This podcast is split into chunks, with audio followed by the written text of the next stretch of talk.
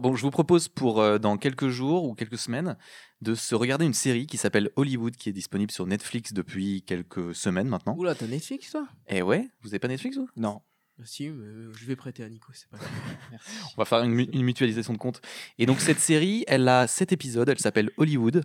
Je vous en dis pas plus pour l'instant. Euh, ce que je vous propose, c'est de la regarder. Et euh, dans quelques jours, on se retrouve et on en parle. Ça vous va? Nickel. Bah, on fait ça, écoute. hein. Parfait. Bon, bah, à plus.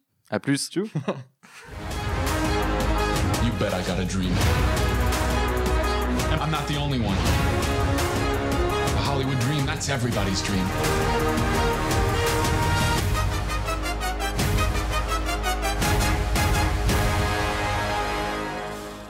Salut les gars, ça va? Ça va bien, tranquille. Ça va et toi? Bah ouais, très bien, très bien. Il y a une semaine, deux semaines, je vous ai proposé un petit projet de regarder une série qui s'appelle Hollywood. Est-ce que vous avez eu le temps de la regarder déjà? Ah oui, oui, complètement. ouais, J'ai- rien à foutre. Rien. Ok, bon, on va s'arrêter là. Merci beaucoup. Alors, moi, j'ai réussi à tout, tout caler euh, comme il faut. euh, right on time, vraiment. euh, Ah ouais, donc maintenant on parle anglais direct. Quoi. Ouais, mais eh, je te promets, et j'avais vraiment pas la, la traduction française. euh. Bienvenue dans le pitch. Eh bien, les amis, c'est parti pour commencer notre pitch. On va sûrement commencer par euh, chacun euh, vous pitcher la série hein, à notre façon, Euh, savoir si, si on a tous regardé la même série ou pas. Je pense que Damien, donc aujourd'hui, bonnette chaussette donuts. Bonnette notes. Voilà. Claquettes, chaussettes, bonnettes. Claquette chaussette bonnette, c'est un peu le. Ça peut être un slogan du podcast, effectivement. hein. Claquette chaussette bonnette. Et pourquoi est-ce qu'on a ces bonnettes chaussettes, au fait? Eh ben, en fait, euh, tout simplement parce qu'on n'avait pas assez de filtres anti-pop pour équiper tous nos micros. Et donc, on D'argent. a fait avec euh, Envoyez-nous de l'argent. les moyens du bord, qui sont des chaussettes. Mais pas n'importe quelle chaussette quand même, parce que des chaussettes à Elles motif. sont propre. super belles. Ouais. Elles sentent bon. Et en accord avec nos personnalités. Moi, euh, mon animal totem, c'est le donut, quoi. Voilà. Ouais. Bah, moi, j'aime vraiment tout ce qui est euh, euh, nourriture grasse. Ah ouais, ça se voit pas trop. C'est euh, vraiment, je mange que du McDo et des, des cookies, donc c'est parfait. Excusez-moi, donc le pitch. On digresse. Ouais. On était dans le pitch et on parlait d'une mini-série qui s'appelle Hollywood. Donc je vous propose de, en quelques mots pour aller très très vite et à l'essentiel, euh, vous raconter de quoi il s'agit. Hollywood, c'est quoi? C'est une mini-série euh, réalisée par quelqu'un qui s'appelle Ryan Murphy. Ryan Murphy, on le connaît parce qu'il a fait d'autres séries. Euh, on peut citer par exemple Nip Tuck, Glee, la série musicale.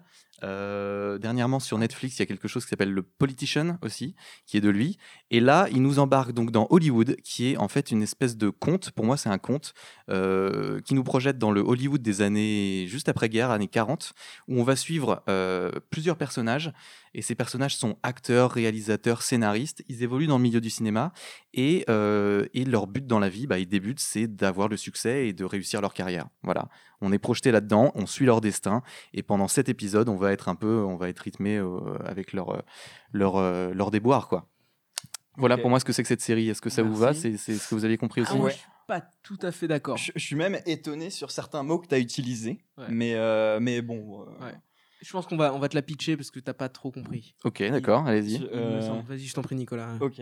Alors, euh, bon, moi j'avais fait des, des petites phrases toutes faites, mais je vais faire de mémoire. Pour moi, en fait, Hollywood, c'est une série qui effectivement suit des personnages qui veulent s'inscrire dans Hollywood, euh, mais en étant des figures prédominantes, hein, euh, ben, réalisateurs, comme tu disais, acteurs, etc. Euh, c'est une série aussi qui, du coup, retrace un petit peu euh, bah, la vraie histoire et euh, avec des nuances, bien sûr, mais, tu vois, qui s'inscrit vraiment dans un contexte historique et euh, qui aborde des thèmes qui, voilà, euh, le racisme, l'homophobie, place des femmes, qui, donc ça fait quand même 70 piges, voire un peu plus. Et, je trouve que ça tombe à point nommé que tu m'as proposé cette série, notamment avec euh, bah, les événements aussi récents. Donc je la trouve à point nommé. Et en même temps, je, je finirai par dire ça, que euh, c'est une série qui, euh, à travers la quête de soi aussi, donc des personnages, bah, te fait réfléchir à ta propre, euh, tes propres objectifs personnels et en même temps qui te donne l'envie, je trouve. Moi, j'ai vraiment eu cette sensation de, te, de te battre pour tes droits, mais collectivement, quoi, tous ensemble. Et du coup, voilà. Je... Mais c'est voilà. parfait. Mais c'est nickel. Merci, Nicolas. Mais de rien, c'était vraiment. Et bah chouette. écoute, moi je vais vous, vous expliquer la série parce qu'apparemment il n'y en a aucun de vous deux qui a compris. C'est compliqué. Je, passe vraiment pour un énorme connard. C'est euh, c'est absolument génial. Bah moi je vais lire mes phrases toutes faites. Eh, mais j'ai pas lu, moi. Bah oui, mais moi je vais le faire. C'est pas juste. Ouais, Moi, j'ai fait toute mémoire comme ça, j'ai improvisé. Bah oui. Bon, bah d'accord. Ben voilà. Euh, et puis ça va être nul en plus, hein. donc c'est ça qui va être bien. Alors, euh, Hollywood pour moi, c'est quoi? Hollywood, tout d'abord, on se retrouve dans les années 50, donc à Hollywood. Dans un studio qui sent le tabac froid et le cancer du poumon. Voilà, petite, euh, Attention à ta chaussette, tu vas foutre le feu à ton cookie. Exactement. On s'efforce de produire des films très très blancs.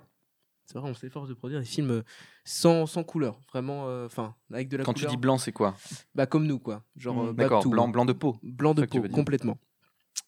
Entre deux tournages, la série aborde la prostitution, le racisme, le sexisme et l'homophobie, comme tu le disais. D'ailleurs, c'est assez étrange parce que j'aurais juré voir les mêmes thématiques la semaine dernière dans les news. complètement. Euh, bref, enfilez votre plus beau fedora et portons un toast à Los Angeles. Ah ouais. À LA, les gars, C'est parti.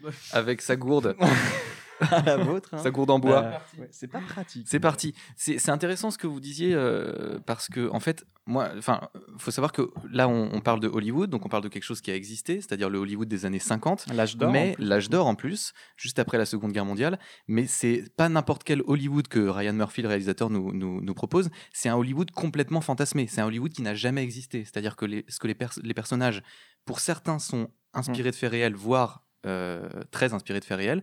Pour d'autres, sont complètement inventés. Mais l'histoire qu'il va nous raconter dans cet Hollywood-là, et surtout le portrait qu'il va nous donner de cette industrie du cinéma américaine, n'est pas du tout le, le Hollywood qu'on a connu en fait. Euh, je. T'étais né, toi, déjà? Non, j'étais j'étais pas Ah. vraiment né, mais, mais que mes parents, mes grands-parents ont connu. Qui a rattrapé. En vrai, euh, ouais, il y a, je, je vois ce que tu dis quand tu dis le mot conte, mais euh, dans, bon, on y reviendra peut-être plus tard. Mais par exemple, le Code Ace, euh, la manière dont, C'est quoi le codex Tu peux nous Oui. expliquer? Ok, bon, bah en fait, euh, bah, à cette époque-là, et, et je crois que ça faisait euh, quelques années d'ailleurs, hein, les studios ont décidé de s'auto-censurer euh, par rapport aux thèmes qu'ils abordaient dans les films. Euh, pour citer quelques exemples, c'est par exemple euh, les baisers. Je crois qu'à un moment donné, pas de baisers à l'écran. Euh, ce qui est génial aussi, c'est que, euh, et justement, ce que j'aime beaucoup dans cette série, c'est. On n'arrive pas à jauger. hein, Non, non, c'est très bien. Mm compris. mais que euh, par exemple dans le Codex, c'est il n'y a pas de relation quand- alors comment ils ont bah, interracial, je crois que c'était marqué Oui, vraiment interracial, ouais, complètement. Et ni. euh, Bah, il y a plein de choses hein. puis même celui qui gérait ça hein, il était hyper pro-catholique on se fout pas de la gueule de la religion bien sûr enfin voilà En fait, c'est tout un tas de contraintes, le codex, euh, de choses qu'on n'a pas le droit de représenter dans des films. Comme tu dis, par exemple, des baisers entre euh, une personne noire et une personne blanche. euh, euh, les crimes les, les crimes crimes. faut pas que Que ce soit explicite, il me semble. ouais. Ouais, et puis par exemple, s'il y a une idée de vengeance, faut que le, faut pas que le récit se déroule dans une histoire contemporaine. C'est que par exemple des cow-boys, par exemple. Euh, mais mais il y a plein de plein de points comme ça. Ouais, il y avait aussi quelque chose sur la patrie aussi. Je crois qu'il fallait pas porter atteinte à la patrie, c'est-à-dire euh, à, à l'image des États-Unis comme pays euh, avec des valeurs, tout ça. Fallait pas porter atteinte aux valeurs des États-Unis en tant que pays, quoi. Ce qui est toujours un peu le Ouais, cas. en fait. Bah ouais, ouais, ouais. Alors le codex, il existe toujours? Non, il existe plus le Je codex. n'en sais rien. Euh, alors je ne sais pas. Moi j'aurais tendance à dire non parce que sinon il y aurait vraiment beaucoup moins de films par rapport à tout ce qu'on vient de dire. euh, Les... Même, il me semble même des baisers euh, entre deux personnes.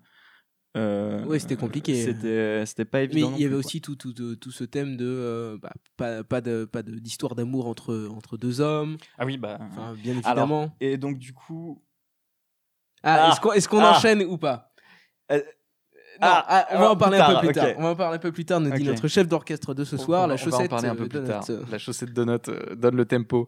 Euh, est-ce qu'on, oui, alors poursuivons un petit peu sur, ce, sur cette histoire, c'est-à-dire que on, là, on, donc on a des personnages qui évoluent dans Hollywood, donc euh, il y en a qui veulent devenir comédiens, d'autres qui veulent devenir réalisateurs, scénaristes et tout, mais ils sont comment opposés à un problème majeur qui est le problème que Hollywood des années 40, c'est quand même pas un Hollywood très inclusif. C'est le moins qu'on puisse dire Très fermé. c'est très fermé. Euh, Il y a pas eu, euh, il y a eu une seule personne noire qui a eu un Oscar depuis le début. Et en fait, généralement, les rôles euh, qui sont donnés à des comédiens ou des comédiennes noires sont des rôles très stigmatisants en fait. parce Dégradant. Enfin, Dégradants où ils jouent euh, bah, le, ser- le servant, l'esclave, euh, tout ça. Donc Ils avec un jouent jeu. leur propre. euh, euh, comment dire ils- Ah En propre condition. Ouais, Dans le ouais, sens, c'est euh, ça. Ils sortent jamais de leurs conditions, c'est-à-dire Ouais, qu'on va jamais em- employer un acteur à contre-emploi, c'est-à-dire qu'on va le- jamais faire jouer à une euh, femme noire, par exemple, à le rôle qu'on aurait donné à une femme blanche. Mm. Euh, donc c'est vraiment En fait, très c'est très. ouais, c'est ça, c'est que la femme noire a le rôle de la femme noire en fait. Et voilà, c'est ça. Et- ils sont pas, j'ai envie de dire, utilisés comme acteurs et actrices.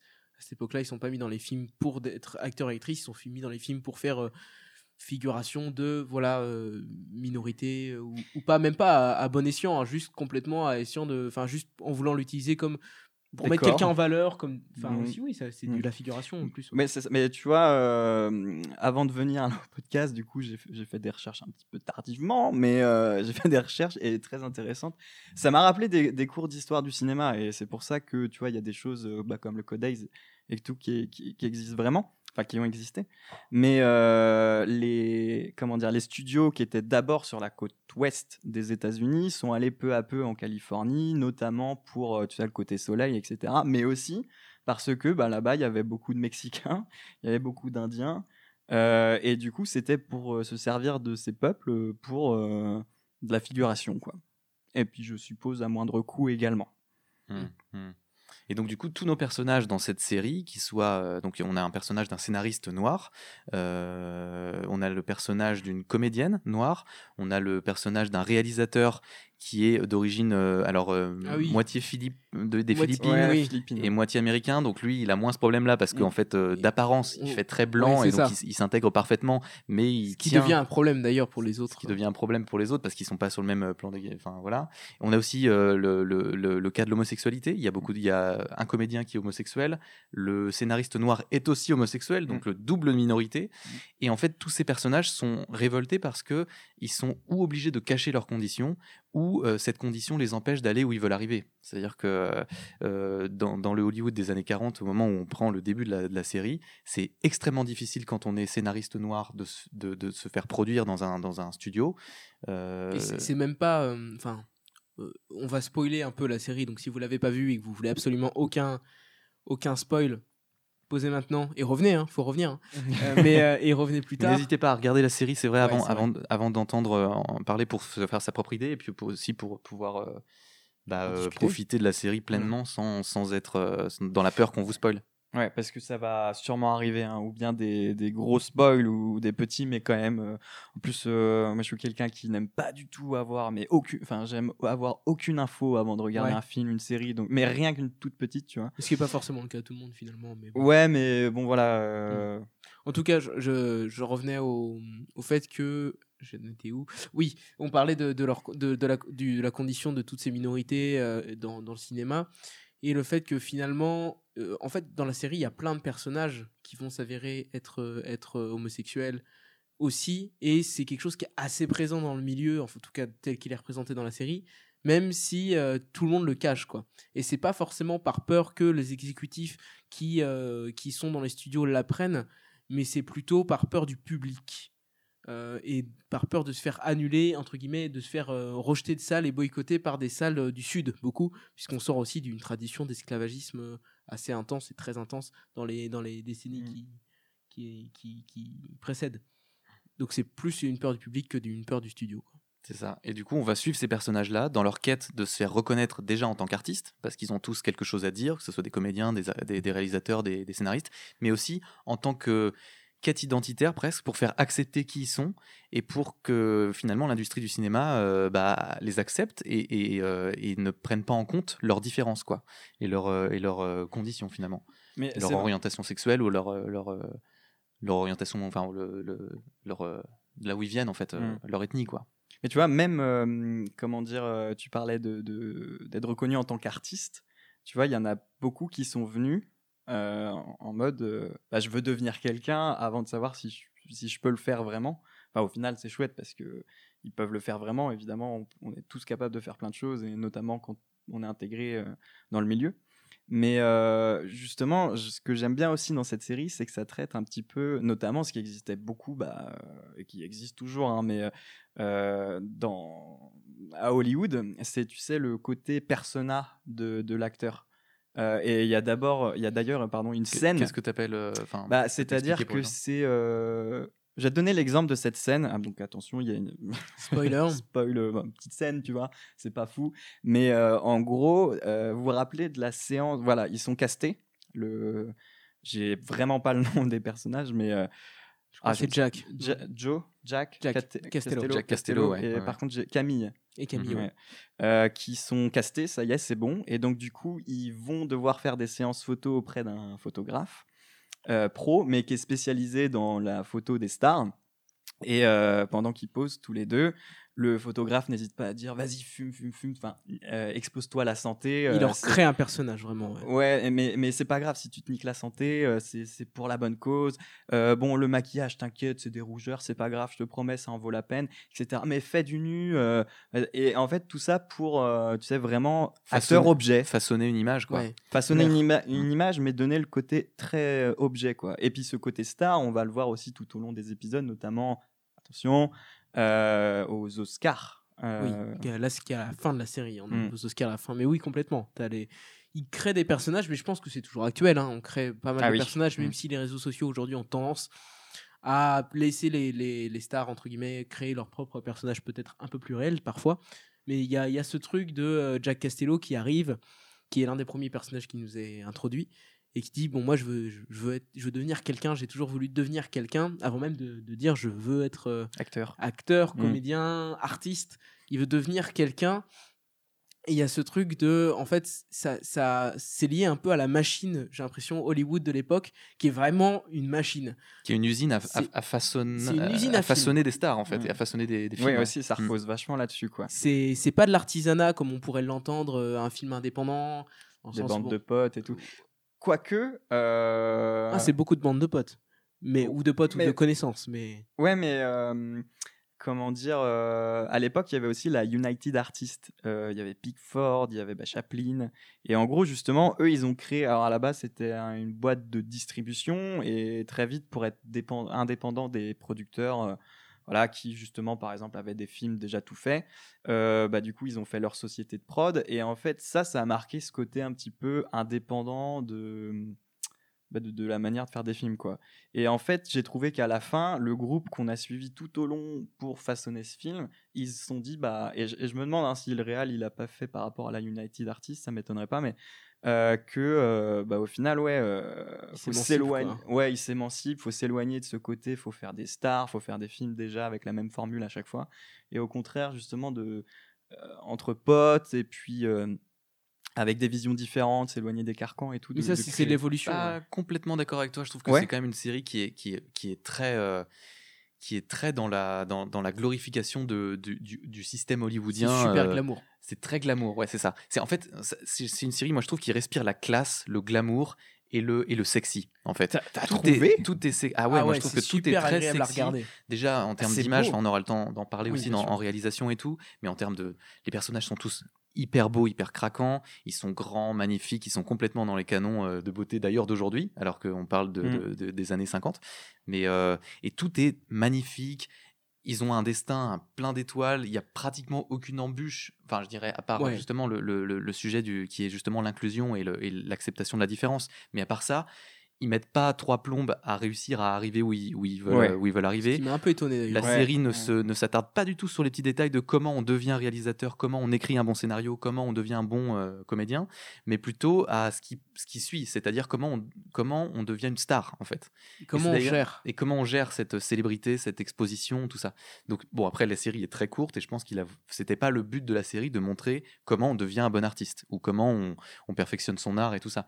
Mais, mais juste pour revenir sur ce, dont vous parliez tout à l'heure, là, sur le côté créer, une, créer une icône, en fait, ce que tu disais tout à l'heure, Nicolas, on le voit vachement bien, je trouve, dans la relation entre donc un des acteurs qu'on nous présente qui s'appelle au début Roy Fitzgerald, Mm. Qui est donc un espèce de, de grand gars hyper bien bâti, hyper beau, alors un peu bonnet, un peu naïf, euh, Ouais, très, un- très- qui ressemble à Ken en fait. Exactement, Ken ouais, de une- Barbie, une poupée, quoi. une, vraiment une poupée euh, qui est très, euh, qui vient d'ailleurs de la campagne, donc il arrive à la grande ville et donc il découvre un peu tout ça et qui va tomber sur un, un acteur, un agent, pardon, un agent qui s'appelle Henry Wilson.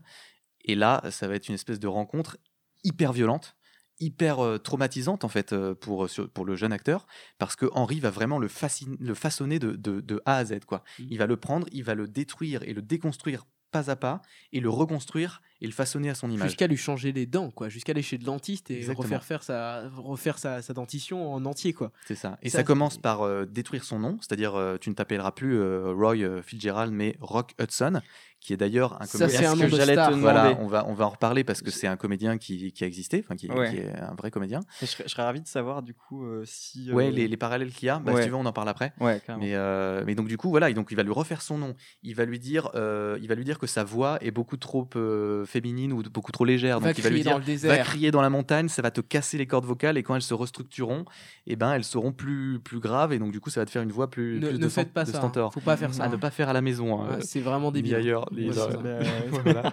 Mais euh, donc du coup, il va lui refaire Ouais. ses cordes vocales. Il va lui dire effectivement d'aller se faire refaire la mâchoire parce qu'elle est pas assez bien. Il va lui dire de faire de la muscu, de faire de, des UV aussi pour être plus bronzé. Donc voilà et et donc c'est très très violent quoi. Il va le, il va complètement le réifier quoi, le- l'objectiver. Ça va être un objet qui va créer en tant que star. Et d'ailleurs, il lui dit dans leur première rencontre, il lui dit non mais moi je, euh, si tu signes ce contrat, euh, t'es ma chose quoi. T'es à moi, En fait, ouais. t'es complètement à moi et ça va aller jusqu'à euh, jusqu'à beaucoup plus que ça parce ouais. que ouais des sévices sexuels euh, parce que donc euh, Henry Wilson l'agent est homosexuel ce qui est le cas aussi de, de- du comédien Fitz- Fitzgerald. Et du coup euh, bah, il va y avoir de l'abus quoi. Et il gère aussi ce, ce refoulement de, de cette identité publique de, de leur orientation sexuelle par enfin en tout cas l'agent pardon Henry Wilson le gère lui par euh, ce, ce truc un peu pervers de derrière les puisqu'on peut pas en parler on va en- je vais en profiter quoi.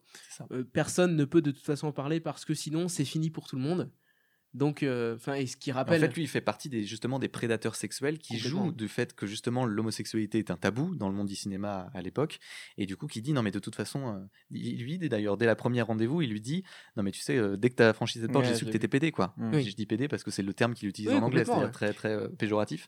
Il dit J'ai su que tu étais PD, donc euh, je vais t'apprendre comment faire pour te dissimuler et pour qu'on Mm. le sache jamais. Parce que si on le sait, t'es fini, t'as plus de carrière. Fini. Mm.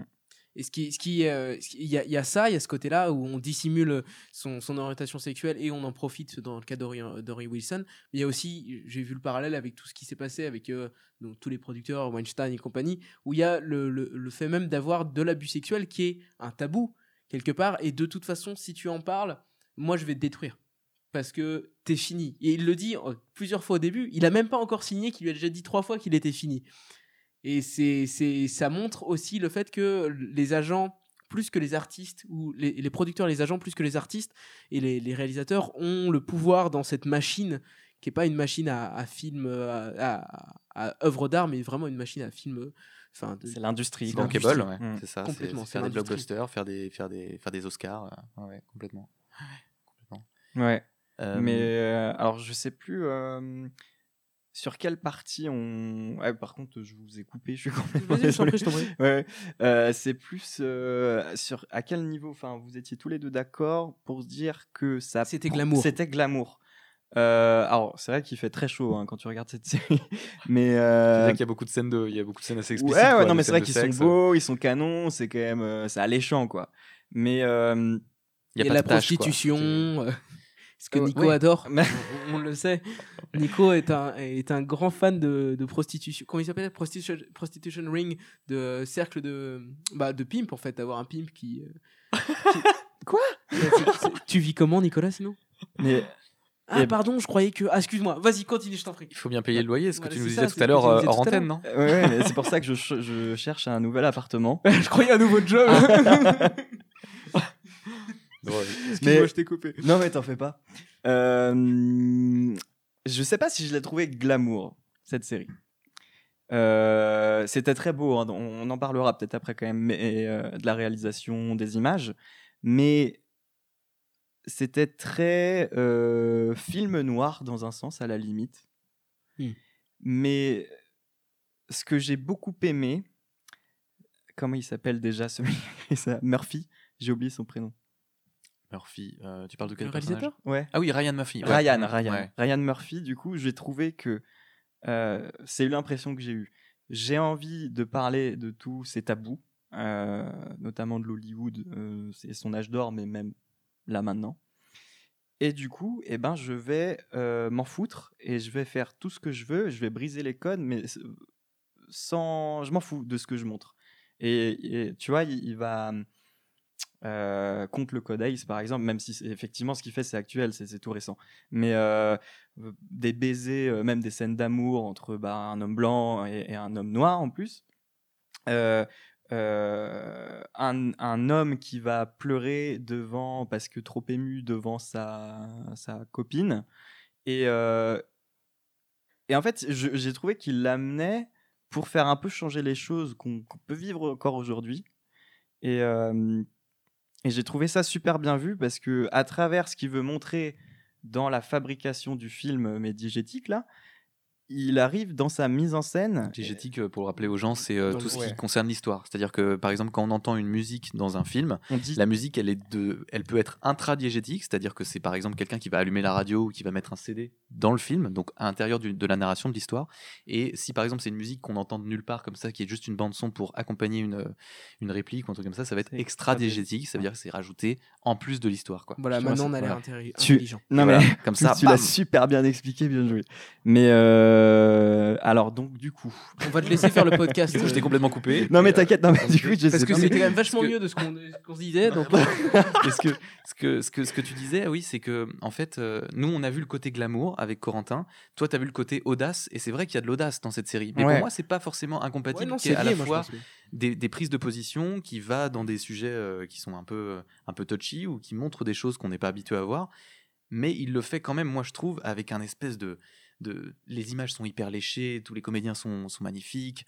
Il n'y a pas de saleté, il n'y a pas de tâche, quoi. C'est ça que je veux dire. Mais- Mais, c'était déjà dans le cas d'Angly, en fait, et dans, et dans Nip Tuck, moi, je trouve. Il y a même quelque chose euh, Alors- que je me suis dit. Si je peux me per- euh, Désolé, je te Vas-y, non, mais c'est juste pour dire que j'ai pas vu. Euh, hein. Ok, d'accord. Bah, voilà, Bah, c'était inutile. Non, mais je veux dire, Non, dans si. le côté très acidulé, très, euh, très lisse, quoi. Ils sont tous. euh, Et d'ailleurs, au début, enfin, dans, la- dans le premier épisode, donc spoiler, euh, Jack Castello qui vient à Hollywood pour être un acteur euh, avec sa femme qui est enceinte aussi. C'est bah, pas forcément le bon calcul, mais euh, pas sa femme enceinte, hein, de, de tenter d'être un acteur non payé. Bref, pour payer les factures, il va devenir, il va, il va accepter un job donc à cette station-service T'as vu, il y a pas de problème hein, c'est lui. qui hein. fait voilà qui est Mm. fait par Ernie et qui, est, qui est entretenu par Ernie qui est, qui est le en fait le Mac il, il le sait pas au début mais il devient il devient un gigolo quoi et je me suis fait cette, cette remarque puisque effectivement tout est si doux tout est si en tout cas dans l'image dans les plans dans les dans les acteurs je me suis dit, putain c'est en fait c'est- c'est cool vachement cool euh, d'être pute à Hollywood tu vois je me suis dit ça vraiment dans ma tête de cette façon là en fait ça va être, euh, être gigolo à Hollywood c'est cool quoi? Mais t'as complètement raison. Et en fait, tout est, tout est euh, montré sous un, sous un angle très pastel, très beau, très doux. Et effectivement, on parle quand même de, on parle quand même de prostitution, quoi. On parle quand même de vendre son corps, euh, de donner la moitié de ses gains à un Mac, en fait, qui est Ernie, là, celui qui tient la station-service. c'était le fait, premier jour c'est surtout Parce qu'en fait- plus, qui est, qui est quand même sacrément classe. oui qui est Sacrément hyper classe, qui est, qui est, qui est une espèce d'Apollon euh, d'un Ouais. mec un peu, euh, qui a une C'est- cinquantaine d'années. on mais dirait qui est- un qui est- clownet euh, enfin de l'époque Ouais. quoi. Ah ouais, vraiment- complètement. Avec ouais, cette ouais, ouais. moustache là. Euh, Ah ouais, magnifique. Et puis, euh, mais c'est vrai que, bah, pour expliquer aux gens, donc il y a cette station-service là qui s'appelle la, la gasoline euh, quelque chose, Oh, la Golden Gold- Golden Gasoline, euh, quelque chose ah, comme c'est ça. marrant. euh, Ce nom Golden euh, Ben ouais, c'est. Métro Golden Mayer. Oui, ah bah Hmm. peut-être que c'est lié d'ailleurs, parce que je pense qu'il y, a plein de, il y a plein de références. Mais donc cette station-service est en fait euh, un endroit, donc c'est une couverture finalement, Ouais. pour faire des passes. Donc c'est des jeunes hommes qui euh, sont pompistes et qui en fait euh, gratifient euh, les femmes et les hommes qui passent là de faveurs sexuelles. Parce qu'ils veulent, ils veulent aller to Dreamland, Bah voilà, c'est ça. Et le mot de passe c'est ça. C'est pays des rêves. c'est quand, quand, la- quand le client vient et qui dit qu'il veut aller au pays des rêves, à Dreamland, et ben on, on part avec lui et on fait notre petite affaire dans un hôtel ou, ou autre quoi. Ou, ou ailleurs. hein. Et, et d'ailleurs, t'en rends compte du monde quand t'es gigolo ou prostituée à Hollywood Et c'est ça aussi C'est incroyable. C'est ça qui fait partie du truc, c'est que du coup, le gars, tu te dis, ok, il est obligé de payer ses factures en étant euh, gigolo, euh, ce qui est quand même euh, dans la vie normale de gens qui habitent à Rennes. C'est pas, c'est pas, c'est pas aussi, c'est pas aussi beau que ça, quoi. Je veux dire, si moi du jour au lendemain, je me dis, il faut que je paie mon loyer et que je fais, euh, je fais des passes, Bah, tu m'appelles déjà. ça va, ça va avoir rien à voir avec ce qu'il fait lui, quoi. Et, euh, et voilà. Et donc du coup, on se dit ça. Et en plus, c'est là qu'il va faire les rencontres qui vont changer sa vie, quoi. C'est c'est assez incroyable. Mais- clientes sont, sont, sont haut de gamme. Je, je vois ce que vous voulez dire du coup par glamour et, et ok. Ok, d'accord. On a gagné. Mais non, mais attends. bon, yes Mais, mais est-ce que ça glorifie Est-ce qu'il veut glorifier du coup cet âge d'or? Ah, je sais pas s'il le glorifie, Mais mais, vous avez dit présente- ça. hein. Non, il le présente d'une façon du- du- de- dans la dans la dans la manière Ah, de faire. tiqué, vous l'avez dit. J'ai tiqué. On a dit glorifier. Moi, je crois que j'ai dit glorifier, glorifier le système de Hollywood et Ouais. des studios. Mm. Parce Ouais. que, en fait, c'était en réaction à ce que tu disais sur le côté, euh, euh, à la fin, toi, tu voyais une espèce d'invitation à faire du cinéma autrement, c'est-à-dire avec plus in- de manière plus indépendante, plus autonome, en dehors des studios et de leurs euh, grosses contraintes. Je- Pas forcément une invitation, mais ouais, je, je voyais qu'il y avait ce côté-là qui était quand même intéressant et, et ça, il le mettait, euh, il donnait envie de le faire, j'ai trouvé. Après, euh, excuse-moi du coup si t'es- tu voulais pas dire que ça glorifiait. euh, Ah non, mais attends, euh, je, je me suis mal exprimé aussi. Enfin, non, mais je sais euh, pas. parce que Moi, je pense qu'il faudrait tous qu'on s'excuse. Je pense qu'on Mais devrait moi, je faire un, fais un déjà, pardon je collectif. fais pas assez. Pardon, Pardon. pardon, Je suis désolé. pardon. D'ailleurs, on va arrêter l'enregistrement. Non, pas du tout. Wow. Ah, peur. là, mais là, J'ai eu peur. Non, mais parce que ma mère a vraiment a failli faire une crise cardiaque Ouais, quand t'as dit sais. ça là, je Bah, pense. Mon petit frère aussi. Non, ça fait plus de 5 minutes, il est parti. Ah, mais euh, désolé. ouais, ok. Excuse-moi, Ouais. tu, tu disais ça, Ah, je ça glorifie- et Du coup, il s'excusait parce que Damien n'avait pas voulu dire que ça glorifiait. Je pense qu'on peut peut-être passer à un autre sujet parce que c'est Mais les oui, fois qu'on s'excuse. oui, complètement. Euh, et le Et- Donuts commence à s'ennuyer Et euh, alors, euh, et si on parlait de, du jeu des acteurs? Complètement. Ça vous intéresserait? Oui, bah, Qu'est-ce que vous en avez pensé, vous euh Moi, j'aime beaucoup euh, le côté. Enfin, le jeu des acteurs en lui-même, je, je vais pas, je vais pas le toucher tout de suite, mais juste la comparaison entre le jeu des acteurs donc diégétique, c'est-à-dire dans le film, et le jeu des acteurs extra dans le sens euh, tel que nous on les voit à l'écran, parce qu'en fait c'est des acteurs qui jouent des acteurs. Donc ces Parce qu'il y a beaucoup de scènes où en fait on voit les acteurs Voilà. répéter, parce qu'ils tra- travaillent sur un film aussi dans la série. Et, donc, du coup, Et, et la différence entre jouer un personnage pour une série Netflix et le personnage qui joue un personnage pour un film des années 40-50, c'est complètement différent. Et d'ailleurs, ils ont encore ces mimiques du, du cinéma muet avec, euh, avec des grands gestes. Avec, euh, par exemple, quand on s'évanouit, on met la main au front. Bah, surtout qu'en plus, à ce moment-là, on, on est passé au parlant, mais il y a, y a, y a Pas peu. longtemps. quoi. ouais, Ouais. ouais. Et on, on voit la différence, vraiment l'évolution de, de, de ces acteurs-là. D'ailleurs, Ils- des gens qui savent pas jouer, qui se mettent d'un coup à ne pas savoir jouer, alors que tout le, tout le, pardon, toute la série sur Netflix, tu les vois jouer très bien, parfaitement presque. Et, et, et- d'un coup, il sait plus jouer en fait. Il est devant une caméra dans le film et il, il se rend compte, il arrive plus à de- donner ses lignes et tout ça. c'est- J'ai trouvé ça assez drôle. Et d'ailleurs, on en parle, hein, tu sais, il y a la productrice euh, Dave, Davis. de- de- de- Non, ça, c'est Avi Davis, oui. Avis, c'est la femme de, oui, mais Avis, c'était une actrice au temps du muet. Du muet, et, oui. euh, et donc, sa fille est une actrice bah, du coup, au moment du parlant. Et du coup, il y a des. C'est c'est ça qui est cool hein, par rapport au fait historique aussi. euh, euh, que j'ai aimé et, et effectivement euh, les acteurs ont été impressionnants enfin les, les, vrais, les vrais acteurs extra-digétiques Mm. sont Ouais, les- euh, Les acteurs que tu vois sur ton écran. Ouais, ça, et dont alors je n'ai aucune idée de leur nom, mais euh, je les ai trouvés euh, fous. Franchement, euh, ils m'ont beaucoup ému. Ouais. Petite Voilà. pause Mm. dramatique. Et toi, Damien? Émotion, justement. Ah, franchement, ils jouent bien. Comment casser une pause dramatique Ah, ils jouent bien. Ok, c'est fini France Inter. C'est- On peut, on peut plier bagage. Boomerang. Et, Et, toi, euh, Damien, dis-moi. Et ben moi j'ai trouvé le jeu des comédiens hyper convaincant aussi euh, et, et justement cet aller-retour dont vous parlez entre bah du coup euh, parce que c'est pas forcément facile quand j'imagine on est comédien.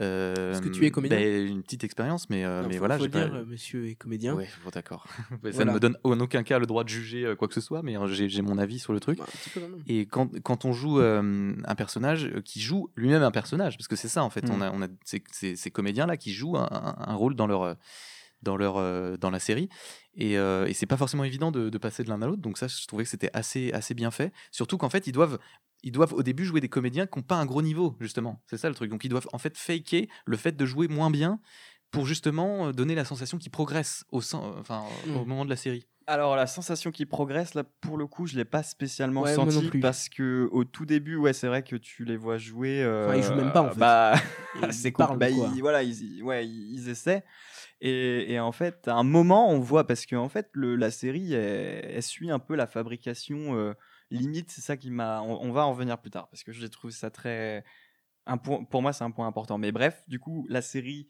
montre un peu les différentes étapes euh, de fabrication d'un film. Donc, on passe de l'écriture, on voit aussi la répétition, même le casting des, des acteurs. Et donc, on les voit jouer des scènes. euh, bah, ils sont mé- médiocres, hein, de toute façon. Oui, se ils font des essais, aussi, en hein, fait, des voilà, screen ouais. tests. euh, Mm. où, en fait, on, ils passent tous devant la caméra et puis ensuite les producteurs et tout les regardent dans une salle de projection et Mais disent lui non, sa- lui sachant oui. que si je peux me permettre de rajouter un truc, à l'époque, ils sont tous ce qu'on appelle sous contrat, Ouais. c'est-à-dire engagés à plein temps par les studios à un prix qui est quand même Mais moindre. par un studio, quoi. hein, Par un studio, exactement. Et, et ils entre C'est guillemets, 25 dollars par semaine, je crois. Alors ça, ça, le- ça le prix nous base, dit, ouais. nous, à rien. Mais ouais, bon, 25 euh, dollars par semaine. Ça- Si, sachant que. Bah, on Je a crois que c'est quand un même pas mal. de référence, c'est que euh, Jack Castello, qui fait donc euh, qui est gigolo euh, dans le premier épisode, gagne lui 100 dollars par passe.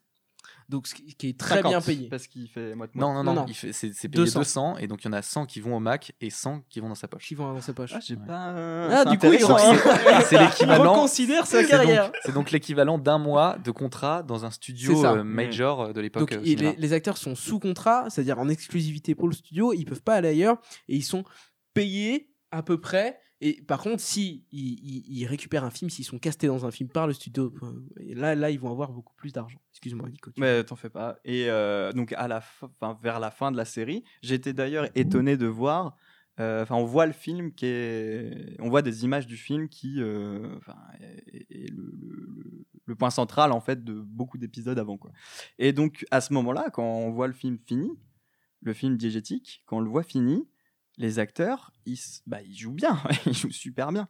Et, et donc j'ai pas vu la progression. Ah, tu veux euh, c'était soudain, personnages quoi. bah, d'un coup, au début, ils étaient pas bons, et puis d'un coup, ils sont devenus. euh, bah, ils gagnent, attention spoiler, ils gagnent des Oscars. hein. Oui, Ouais. alors ça, c'est un point que je voulais aborder aussi, Ouais, t'as ça, raison. le, le fait que donc c'est fort et un peu embêtant, de- je pense, de, de mon point de vue, c'est fort de nous avoir fait acheter le fait que ils vont gagner des Oscars et bon, en vrai, ça, me- ça nous dérange pas plus que ça. Même si de l'autre côté, tu te dis, attends, c'est pas possible.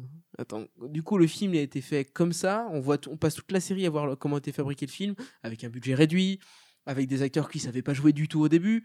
Et là, tu te dis quand même, c'est miracle sur miracle sur miracle. Au- Autant je veux bien croire à l'auteur du film, autant au, au rôle principal euh, de masculin, par exemple, tout ça, c'est compliqué. Enfin, il l'a pas d'ailleurs, mais. Non, il l'a Mm. pas. C'est c'est le. Il est nominé. hein. Ouais, c'est Oui. ça, il est nominé. Mais c'est vrai que, mais moi, je suis complètement d'accord avec ce que tu dis, Corentin, dans le sens où, euh, moi, j'ai trouvé le final euh, extrêmement cliché, abusé, et il va, il va, il va très très loin. Et moi, c'est ça que je me suis dit, là, il va vraiment très très loin parce qu'en fait, il fait rafler au film un nombre euh, énorme d'Oscars. Je crois qu'il y en a cinq en fait, Ouais, hein, ouais, cinq Oscars.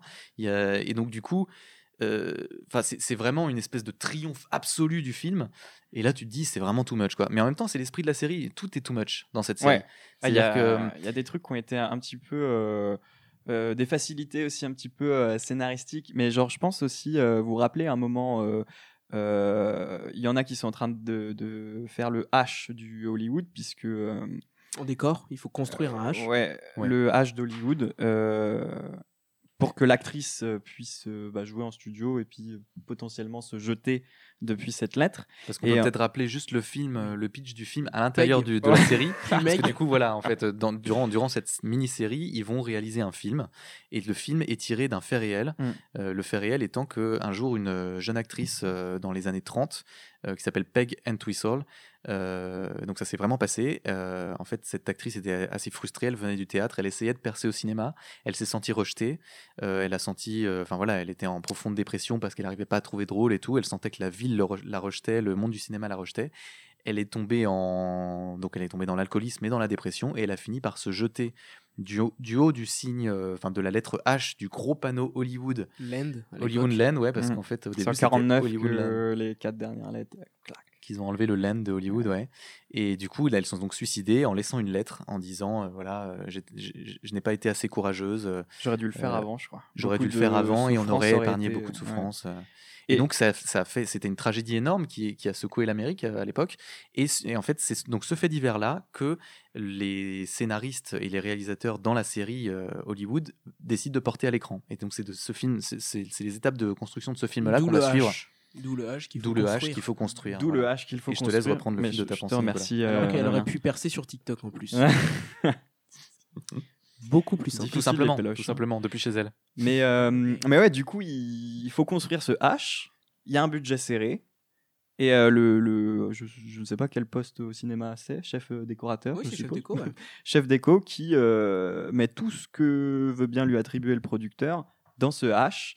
Malheureusement, euh, bah, il y, a, hum, il y a des réécritures, euh, des, des- des bouts de réécriture qui ont été faits. Il donc manque faut- un échafaudage. faut quoi. manquer des, faut rajouter des choses au décor, pas assez de budget. Le réalisateur qui normalement lui gère pas le budget dit vas-y, Tranquille. C'est 25 000 dollars, mais Vas-y, frère. Et euh, donc le producteur, bah, il n'est pas forcément très content, ce qu'on peut, euh, ce qu'on peut Bah, comprendre. il lui demande même de rembourser. Hein. Et il lui demande de rembourser. Et c'est là où j'ai, puisque 25 000 dollars, faut les, faut Faut les sortir. Bah, 25 000 Et en fait, c'est là où j'ai trouvé un peu abusé, parce qu'en un épisode, euh, tranquille, on passe du bon temps. Même pas en un épisode. non. Ouais, 20 minutes. Quoi. Même ouais, pas, ouais, 10 moitié, minutes. ouais, c'est Et, et donc, ouais, il y a eu pas mal de facilité. Après, j'en- j'entends bien. euh, que la prostitution, ça paye. Bah ouais. Surtout quand on est doué dans ce non, qu'on pas fait. assez, parce que. Voilà. Là, tu, tu le sais. euh, pas- non, non, on- pas, on pas- On Corentin. le disait pas euh, dans le Corentin, pas assez, pour l'autre puisque podcast. euh, il est obligé de, quand même de, euh, d'aller dans ses économies. hein. Oui, c'est vrai. Mais de 5000. Hein. Ouais. Donc il a quand même réuni 20 000 en un jour? À Dans la peine, série, ouais, ouais, ouais. complètement. Non, mais c'est sûr que en fait, il y a plein de petites euh, facilités, de petits, de petits raccourcis d'écriture dans cette série. Bon, voilà, on pourra parler de l'écriture tout à qui l'heure. couvre un longtemps, quoi. Ouais, c'est ça. Ouais. Mais, euh, Ouais. mais, mais, mais qui, moi, à mon sens, me, bon, m'ont gêné au début. Je me suis dit, ouais, quand même, là, c'est un peu abusé. Et à la fin, je me dis, mais non, parce que finalement, le, le projet du réalisateur, c'est pas tant de nous montrer comment c'est galère de faire un film. Il veut au contraire nous montrer comment c'est galère de faire le film qu'on veut, c'est-à-dire avec les comédiens qu'on veut, Mm. euh, et comment euh, l'industrie du cinéma en fait met des bâtons dans les roues à ceux qui veulent être eux-mêmes au sein, de- au sein d'elle-même, quoi. Enfin, au sein de, au sein de l'industrie, quoi. Et oui, vu que c'est un temps long, c'est vrai que j'ai été surpris euh, par des ellipses temporelles quand même assez, assez vénères. Oui, Et euh, peu annoncé. ouais, un peu surprenantes. Et, Mais, et la euh, mort de certains personnages aussi. Enfin, Euh, de- bon. je pense, attention spoiler. Euh, Ouais. Je pense à, au producteur Ouais, qui est Euh, stylé. Il est ouais, stylé, Dick. Samuels, ouais. Dick Samuels Mhm. qui, qui, qui clame ça à la fin. Mais alors, euh, de quoi qui était atteint d'un cancer. euh, et en Oui, fait, on ne le savait pas. savait Mais je pense que là, il y a un petit, y a un petit, pas un petit, y a un petit retournement de situation parce Oui, qu'en fait, on a vu Ernie, Ernie. donc le, le chef de la station-service, qui Qui a le tousse cancer, de ouais. plus en plus euh, durant la série. Donc on se dit, lui, il va y passer et tout. Ouais, en plus, euh, sûr, hein. Mais et en fait, non. finalement, c'est pas lui. Mm. Il enterre tout le monde à la fin, quoi. Enfin, je veux dire, il est encore là. Et il finit acteur. Et il finit comédien, c'était son Ouais. rêve de départ. Et donc voilà. Donc en fait, tout finit très bien. Il y a un Mm. happy end formidable. Il rafle tous les Oscars. Tout le monde est hyper heureux, à part Dick qui Il n'y a plus de racisme. Il n'y a plus de racisme. Il n'y a plus d'homophobie. Tout est réglé. Et c'est là qu'on voit que le réalisateur est complètement dans le fantasme de, de- de réécrire l'histoire, en fait. Oui, c'est ça. C'est Mm. ça le truc. Et, et du coup, euh, est-ce qu'il y aura une saison 2 Parce que Selon franchement, la non, saison, parce que la série présente comme une euh, mini-série. ouais, donc, euh, Netflix le présente comme une mini-série, donc euh, un truc qui est normalement clos. Euh, voilà. c'est- ça aussi. Après, euh, Ryan Murphy, il faut savoir que c'est un réalisateur qui, euh, qui, qui est très prolixe et qui a signé un contrat avec Netflix euh, de près de 300, euh, 300 millions, je crois, de dollars. hmm. C'est énorme. Ah et oui. du coup, il est sous Ah contrat bon avec ça fait Netflix. combien de passes ça, euh, Ça fait... Bah, moi, ça fait deux. Oh. mais euh, mais j'ai une clientèle haut de gamme. hein. Ouais, mais c'est ça. ouais. Je préviens. mais donc, du coup, il a- il sur a- TikTok. Donc il, il est, il va certainement encore recréer des séries, mais en fait, je pense que cette série-là, elle est vraiment Ouais, terminée, ouais. Bah, ça, ça serait pas étonnant parce que je vois pas. euh, Mais pareil aussi, euh, j'ai regardé euh, donc des épisodes à suivre et il se trouve que j'ai. Bravo. Bravo, Nicolas. Je pense qu'on peut tous applaudir Nicolas. Des épisodes à suivre. Waouh. Et est-ce que tu t'as regardé le. plus le d'un, quoi, Ouais, plus d'un à la fois. Et pas le dernier. Pas que le dernier. Ouais. Non, c'était. Alors je crois que ça devait être peut-être le 5 et le 6. Ouh, ah oui, pas, pas Et, n'importe et- lequel en ah, plus. en plus. et- et plus de 45 minutes, on était à 52. Ah ouais, non mais on 51. était près au-delà de l'heure en fait, Ouais. quand même, hein, devant un écran. Ouais, ouais. C'est, assis euh, sur une c'est chaise. Assis sur une chaise. Sachant Ah ouais, que tu l'as terminé hier, quoi. ouais, mais je me suis couché tard en plus. Mais, mais je voulais faire les choses bien. Euh, je prenais des notes pendant que je regardais et tout. Euh, c'est pour ça que ça rallonge un peu le temps de visionnage, mais euh, Viens- réduit celui viens-en- de viens-en au préparation. fait. Non, mais en gros, euh, alors, il me semble que ça s'appelle le cliffhanger. Euh, c'est quand, à la fin de ton épisode, tu, tu tiens par euh, les couilles euh, le. On peut le dire, on peut le dire. Alors, euh, pas les femmes du coup, mais tu, tu, tu tiens quand même. euh, Bah ouais, mais ça c'était sexy. C'est pas très inclusif Et- en et- fait ce que tu viens de, de dire. Et encore, euh, faut faire attention parce que euh, voilà, euh, il y a. sait plus. Ouais. Voilà. On va arrêter parce qu'on va se faire annuler avant de- d'avoir sorti le Non, non, mais- épisode. Mais oui. C'est- l'expression pour dire euh, vraiment. Tu tiens en haleine. Oui, bah tu, tu, Ouais. tu, tu, tu es pendu. Et cliffhanger, c'est être pendu au bord d'une falaise par le bout des doigts et tu sais pas si le personnage va mourir dans l'épisode. Par exemple, bah, en tout cas, t'as hâte de regarder euh, le prochain pour euh, ah, putain comment ça va se passer quoi, parce que je suis pas bien. Donc moi, il se trouve que euh, parce que je suppose que sur Netflix c'est toutes les semaines. Ah non, non. Non, là, elle est sortie d'un un coup. coup. Elle est sortie d'un Ouais. coup, ok. Ah bon. C'est un peu une spécificité de Netflix d'ailleurs de souvent de faire des, des, des Ah sorties ouais comme ça de, de Parce que je, regarde, d'un coup. je regarde une autre série et, euh, et non, c'était toutes les semaines. sur Netflix? Ouais. Ah ouais. Oui, mais ça dépend des contrats avec les prods. Ouais, c'est peut-être ça. Mais bon, du coup. euh, Bon, on va appeler la prod. mais ouais, ouais, mais on peut peut-être en, par- en par- parler de l'écriture un peu, euh, vu que tu es parti un petit peu sur le sujet. euh, ouais, Nicolas. bah alors, euh, carrément. L'écriture des, des épisodes, qu'est-ce qui t'a. Enfin, il y a des, choses qui t'ont qui t'ont plu ou moins. Par exemple, euh, j'ai trouvé que la série s'attardait surtout euh, sur euh, justement la fabrication de ce film à travers ses différentes étapes, euh, écriture, euh, casting, euh, prod, distrib, etc. Et en fait, beaucoup moins sur l'arc narratif, j'ai trouvé des personnages parce qu'il y en a qui ont fait volte-face euh, de manière euh, très facile. Enfin, euh, je pense à Jim Parson. Ouais, donc Qui l'agent. joue Henry Wilson. qui Ouais. joue l'agent, ouais, ouais, ouais, qui ouais. joue l'agent, qui donc du coup est un personnage monstrueux et qui, euh, j'ai trouvé sans trop de difficulté, est devenu euh, Sheldon Cooper presque. Euh, Ouais, à la toute fin, c'est-à-dire que Ouais. oui, effectivement. Dernier euh, épisode, vraiment. D'ailleurs, euh, petite parenthèse, mais moi je, je trouve qu'il joue Je l'ai hyper bien. Pas reconnu, quoi. Je- au début, je l'ai pas reconnu non plus. Donc c'est euh, donc Jim Parsons, l'acteur qui joue Sheldon dans The Big Bang Theory. Big Bang Mm. Theory, ouais, qui joue l'agent euh, monstrueux là, et il est magique quoi, vraiment. Ouais, il, est très fort, ouais, je suis d'accord. Mais c'est plus, enfin, Oui, c'est dans l'écriture, ouais. là que où du coup je fais bah d'accord, euh, un peu comme le producteur, Mm. enfin le, le, le gérant du studio, enfin le, le propriétaire du studio, je ne sais plus comment il s'appelle, mais le Ace. Ace, bah oui, studio C'est Ace. Studio Ace. C'est Ace. Ace Hamburg, son nom de famille. Mais voilà, donc euh, j'ai trouvé pareil, lui d'un coup il est devenu. Alors bon, en même temps il Mort. a frôlé la Il a son infarctus. Donc euh, ouais, ouais, il fait son infarctus. Et, Et- durant l'intérim, c'est donc sa femme qui prend le relais, qui en fait fait euh, rend possible le projet de film que lui n'aurait jamais laissé passer parce que parce qu'il est complètement euh, obnubilé par le fait de faire des films qui vont pas être censurés et tout ça.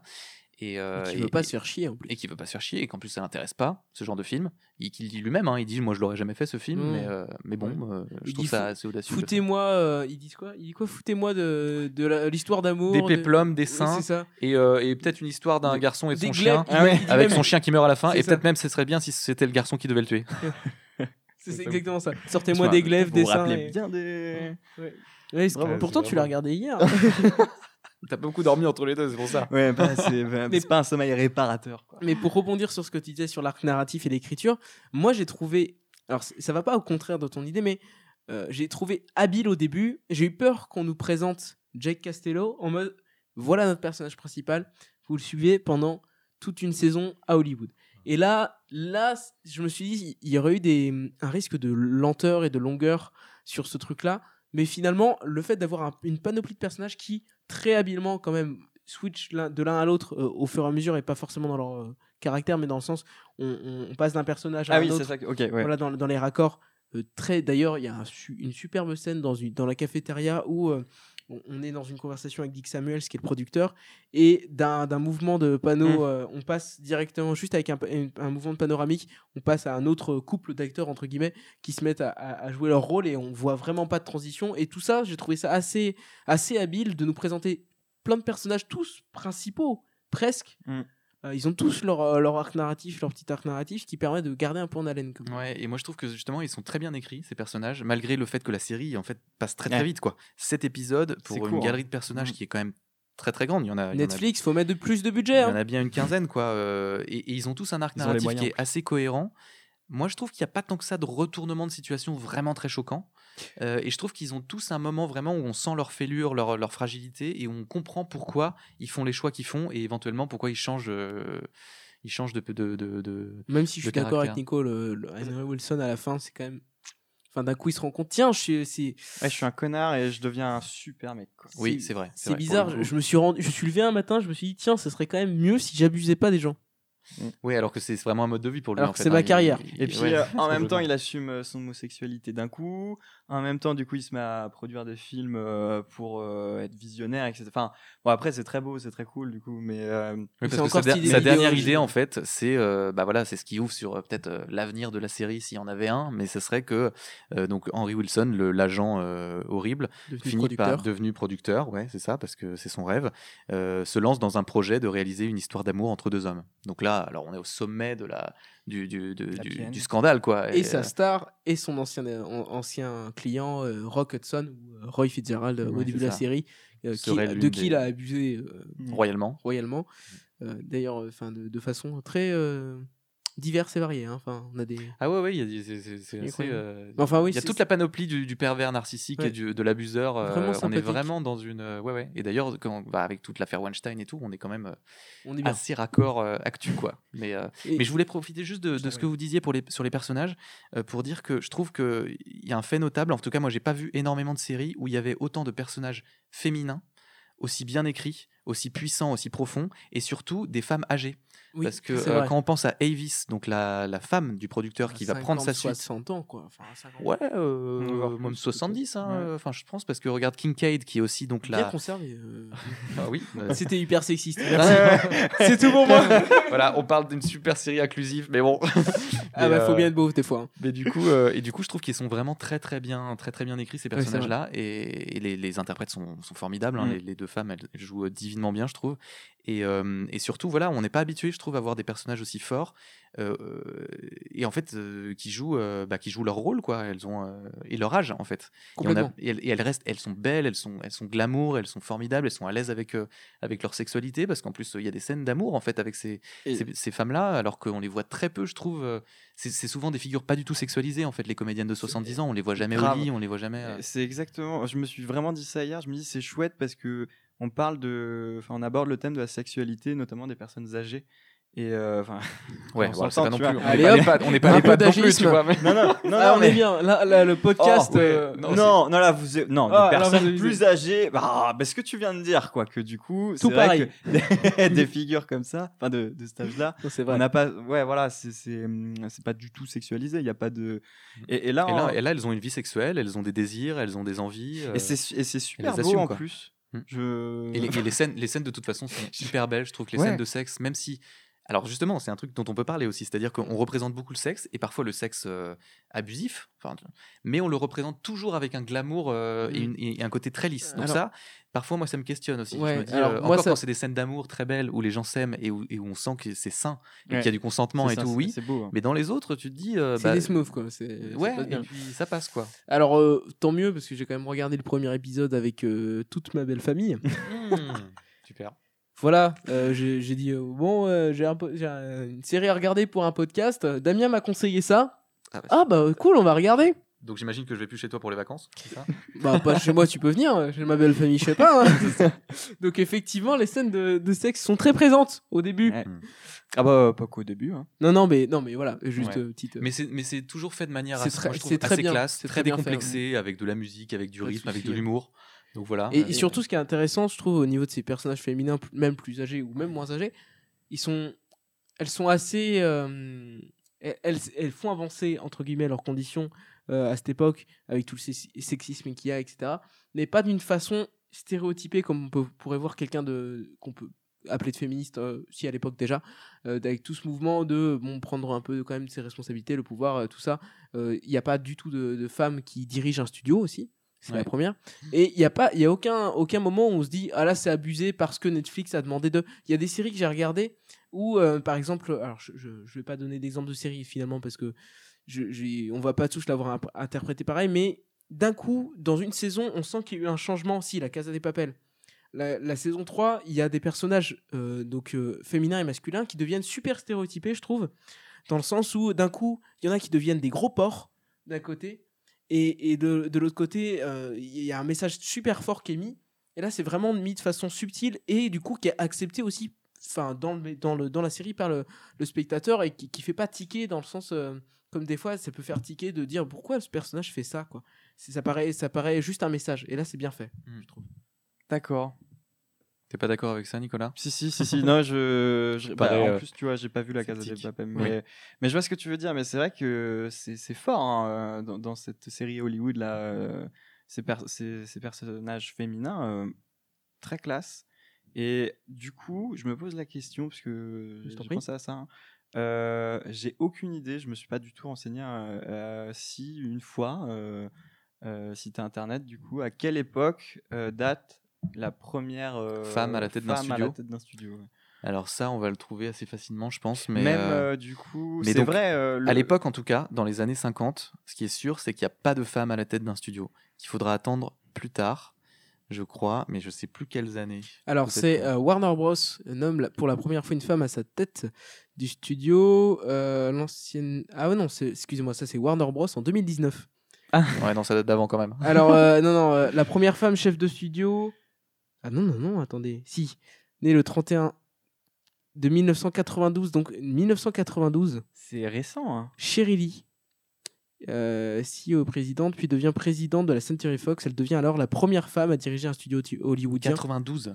Mais, euh, mais d'ailleurs, peut-être qu'on peut profiter de ce petit euh, intermède pour, euh, pour, se, pour se faire un, un- un rapide euh, état des lieux de ce qui est faux, ce qui est vrai, ce qui a Oui, vraiment existé, ce qui n'a pas existé. Parce qu'en fait, comme cette série, elle est quand même inspirée de beaucoup de faits réels, même si après elle prend ses libertés pour, pour raconter l'histoire telle qu'elle aurait voulu qu'elle se passe, on peut quand même essayer de regarder. bah, moi, j'ai regardé un petit peu en fait ce qui s'était passé ou pas. Et alors, la fameuse station-service dont on parlait, les gars, eh ben, elle a existé. Contre- Ou- la fameuse station qui service de- C'est ça, qui n'était en fait qu'une couverture pour des passes et pour, euh, et pour euh, de la prostitution en fait. euh. Et ben elle a existé. Euh, elle était pas, euh, elle n'a pas été créée par euh, Ernie West qui est le nom du personnage, mais par un certain Scotty Bowers qui a d'ailleurs écrit une biographie il y a pas longtemps, qui est sortie il y a 2-3 ans je crois. Et, euh, et donc le mot de passe c'était vraiment Dreamland Ah ouais? Pour y aller, ouais ouais ouais. C'est drôle. Complètement. Et, euh, et donc ça a existé. euh, alors lui, par contre, il dit, Scotty, euh, qu'il ne, il ne, il ne prenait aucun pourcentage sur les passes des garçons qui faisaient travailler dans sa, ser- dans sa station-service. C'est ce qu'il dit. ça. C'est ce qu'il- dit, et apparemment, ça aurait été, ça aurait été confirmé par des gens qui ont, qui, ont, euh, qui ont participé à ça. Donc il organisait des parties fines, des choses comme ça, avec des grands pontes d'Hollywood et tout. Donc ça se faisait euh, à l'époque.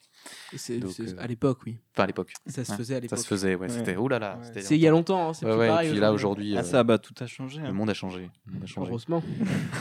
Le l'acteur dont on parlait, donc qui s'appelle euh, Roy Fitzgerald au début de la série et qui change pour devenir Rock Hudson.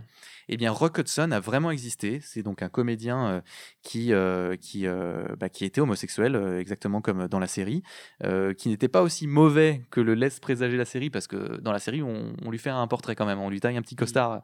Il est très mauvais dans ses essais. Il a un tout petit rôle à la fin dans un film, mais on voilà. Il est très content en plus. Il est très content et tout, mais il n'est pas montré sous son meilleur jour de comédien. Rock Hudson était un très bon comédien, il a joué dans beaucoup de films, et il était donc effectivement homosexuel, et il a fait son coming out public euh, en 1985, qui est aussi l'année de sa mort, Ah, en fait. Donc il a Ah ouais. attendu la fin de sa carrière Quand il était pour sûr de annoncer- plus avoir de film, comme. bah, c'est ça, Mais- ça. Et en fait, il a toujours caché son homosexualité. Il s'est même marié avec, je crois que c'était la femme, euh, non, la secrétaire de son producteur pour assurer la couverture.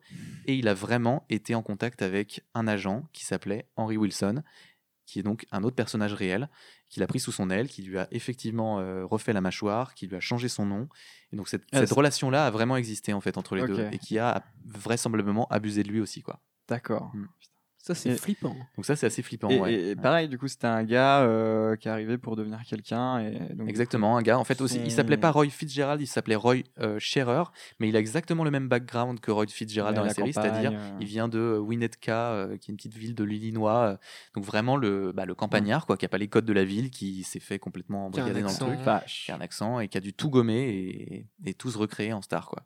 Donc ça, c'est assez glaçant, mais ça a existé, même si euh, voilà euh, le, le- donc le personnage dans la série fait son coming out aux Oscars. euh, Ouais, et du coup, euh, du coup, euh, Ouais. le vrai ne l'aura jamais fait avant sa je- mort. J'allais te Mm. demander si au, au niveau de, des innovations euh, qu'on nous présente dans la série, est-ce qu'il y en a certaines qui étaient euh, réelles? Dans le sens euh, Les innovations, euh, qu'est-ce ce que j'appelle innovation, mais pour l'époque, euh, Se tenir la main. euh, voilà, non mais les, les- tous tous les faits marquants de pour faire avancer, euh, enfin l'égalité sur tous les plans. Euh, donc l'homosexualité aussi faire son coming out, euh, les tous les Tout films. ça, c'était euh, très tabou. C'était très tabou. Il y a pas, il y a eu quelques études qui sont sorties là-dessus. Donc vraisemblablement, c'était pas tant, enfin les producteurs en fait, c'était pas tant les producteurs qui se disaient, il faut pas qu'on sache que l'orientation sexuelle des acteurs ou les choses comme ça. C'était le public parce que Oui. apparemment l'opinion publique n'aurait pas supporté. Mais alors ça, c'est aussi ce que questionne la série en fait. oui. C'est à que quel point vrai? est-ce que Enfin, l'opinion publique ne peut pas accepter les choses et nous, en tant que producteurs, on sait ce qu'il faut leur montrer ou pas leur montrer. Quoi. Mm. Mais, euh, mais, mais en tout cas, personne ne prenait le risque de. de, de et de au niveau des, stars de, des stars noires, euh, des, des auteurs noirs aussi? Bah, euh, la- L'actrice qui, euh, qui a gagné un Oscar donc dans la série, la Ouais. première actrice noire, c'est, je crois que c'est vrai. Hattie Daniels, je crois, ouais. Et Ouais. effectivement, elle est le. C'est ouais, la ouais. première femme à avoir euh, noire à avoir gagné un C'était pour un Oscar. second rôle, non, il me semble? Ouais, Complètement. Ah ouais. le rôle d'une, plus. d'une, d'une, d'une domestique euh, d'ailleurs, euh, mais euh, une domestique au grand cœur qui avait un gros rôle dans le. D'accord. Mais voilà. C'était Ok, donc les- le- au niveau, euh, au niveau des, des avancées, on est quand même euh, assez idéalisé dans la série. Ah bah là, on est complètement idéalisé. Ouais, Ok. ouais, ouais, on est complètement idéalisé. Et, et d'ailleurs, on le, on le voit pourquoi à un moment, c'est Henry Wilson, l'agent, qui dit à Rock Hudson, qui dit, mais de toute façon, moi, je, je, je, je veux faire de toi un homme qui peut faire fantasmer les petites minettes et aussi euh, Et les tarlouses, Et les tarlouses, ouais, il dit tarlouses, quoi. Ouais, il dit Il ça, dit, ouais. et du coup, euh, pour que ça soit, pour que la magie opère, il faut absolument pas qu'on sache que tu es homosexuel, parce que du coup, sinon, tu vas te couper de toute une partie de ton public et ne plaire qu'aux tarlouses, euh, bah, ça réduit le, Ouais. le marché, quoi. Et surtout, ça réduit euh, les cinémas, quoi, Et ça réduit les qui cinémas. font passer le film. Ouais, c'est ça, parce qu'il y a aussi tout ce truc du nord et du sud. Mais ouais, puis un peu. même aussi euh, à l'époque, j'ai un peu tiqué, je me rappelle plus, mais est-ce que les, est-ce que à un moment donné, quand ils parlent de la distribution de ce film, les producteurs qui, qui ont produit ce film parlent de sa distribution, j'ai l'impression que euh, limite ils gèrent les salles parce qu'ils disent on va réduire le, le prix des tickets, etc. Et, et du coup là, je, je, je t'avoue, que je, je sais plus trop ce qui est vrai, mais j'ai lu tout à l'heure, mais pareil, là c'était Wikipédia.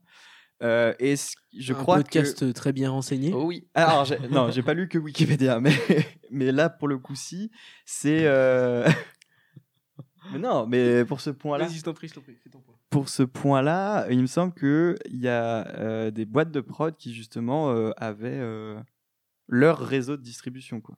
Ah oui, puisque les studios, si je dis pas de bêtises, les studios ont quand même un pouvoir incroyable à l'époque et, euh, et ont, ont aussi ce, ce pouvoir vertical sur toutes les étapes de production et de sortie, euh, beaucoup, où euh, s'ils n'ont pas forcément les réseaux, euh, tous les réseaux de distribution, ils ont aussi beaucoup de liens euh, directement. Quoi. Ouais. Mais dans mes, dans mes cours d'histoire, euh, moi, ça me parle, ce truc-là. euh, Et que justement, c'était. Et t'étais bon en histoire, Nicolas? Dis-nous. C'était quoi ta moyenne en cinquième? En vrai, en plus, non, euh, je me rappelle de mon examen, c'était sur euh, euh, en Russie, euh, la crise des pellicules, euh, notamment avec la révolution. euh, Mais alors, quels sont les thèmes qui vous ont le plus... 1900. je me rappelle même plus des dates. C'est terrible, l'histoire, c'est terrible. hein, je, je vais te sauver, Nicolas. Non, Mais du coup, en non, parlant euh, studio, on parlait des studios. Donc, le studio Ace Studio, là, qui est en fait là où se passe euh, la majorité de l'action, n'a jamais existé. ok. Par Euh, contre, le producteur, comment il s'appelle? Il s'appelle Ace Hamburg. Parce Oui, Ace Ouais, Hamburg, non, non, pas lui. Parce que Ah, Dick Samuels. il y en a pas un, à un moment donné. euh, Henry Wilson. Ah, je- parce que j'arrive pas, pas- du tout à prononcer son nom de famille. C'est pas que- David Olselznick Non? Celui qui est dans le film, en fait, dans, dans Peg, mais en fait, il a pas ce même nom-là, mais on fait référence Oui, au, ce- au oui. producteur Selznick. Ah quoi. oui, Ouais, que- dans joué le par film Ernie. Jou- joué, par Ernie, ce, bah, celui qui joue, enfin, son personnage, d'Ernie, euh, c'est un producteur qui a existé, non? Ouais, Et mais il a coup, même fait des cartons, quoi. bah, je crois. Il a pas fait. euh, Je vais peut-être dire une grosse connerie, mais je m'avance. Allez, que- allez. Euh, Autant n'emporte le vent ou pas? Je crois pas. Ah, bah on en parle, hein. Avec On Vivian parle, Lee. ouais, il y a- ouais, ouais, y a on voit Q-Core, on voit Vivian Lee.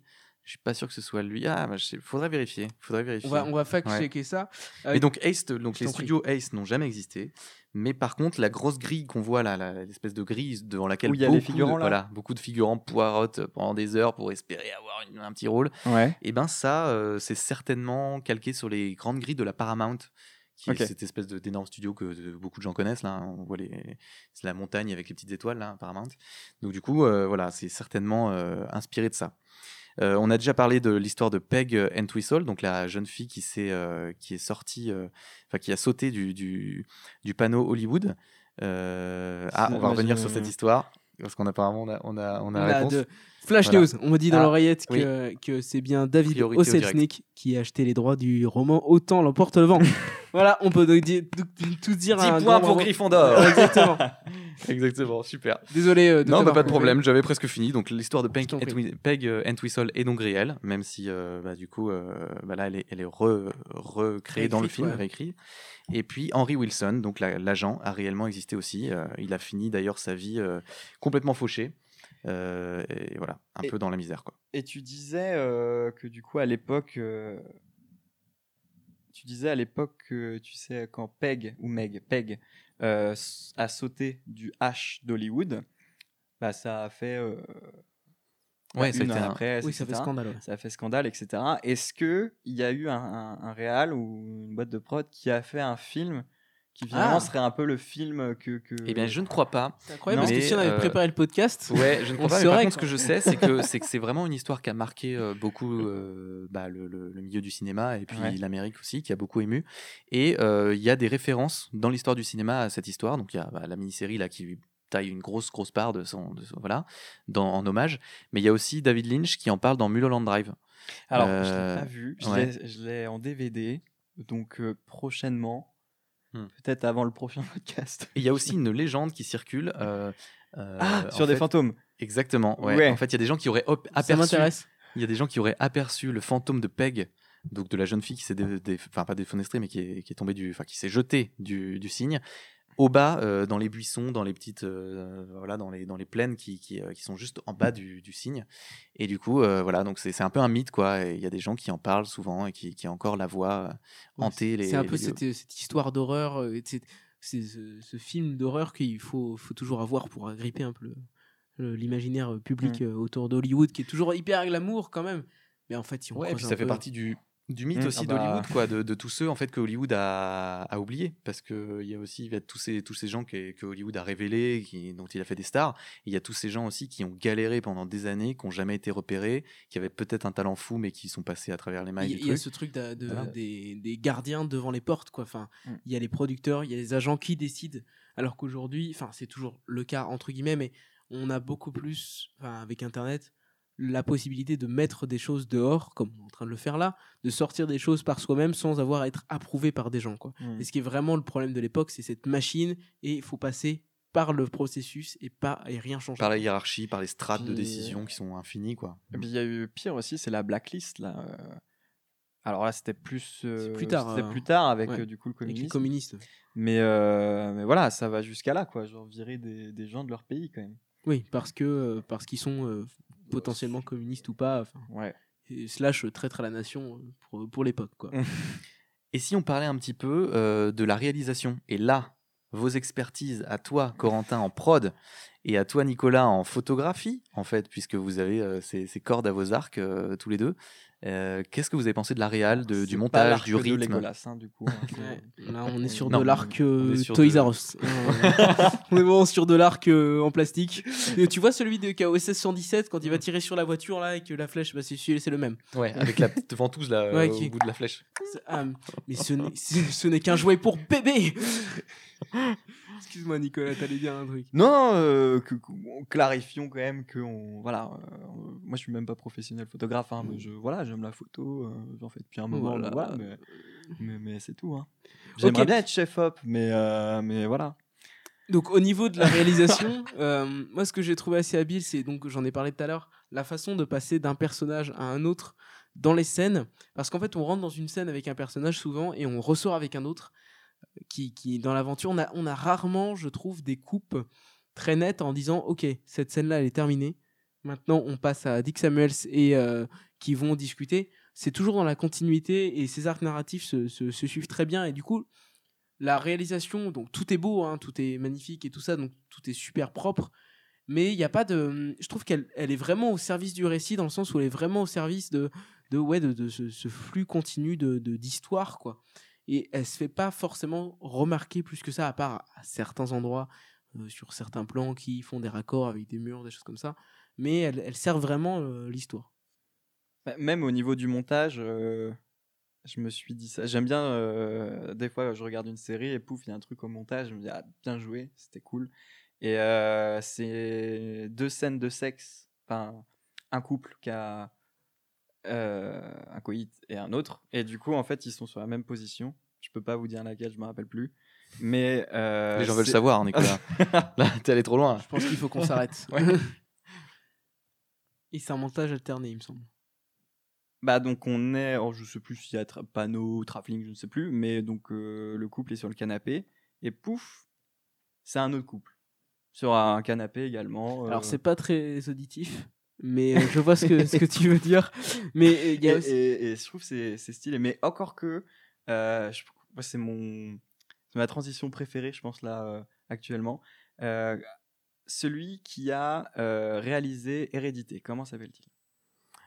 Ah, il a fait aussi le Midsommar, là, c'est ça? Le- eh ben, ouais. c'est de Midsommar. C'est euh, Midsommar comment dont il je veux parler. Ouais, j'ai Ouais. j'ai oublié son prénom.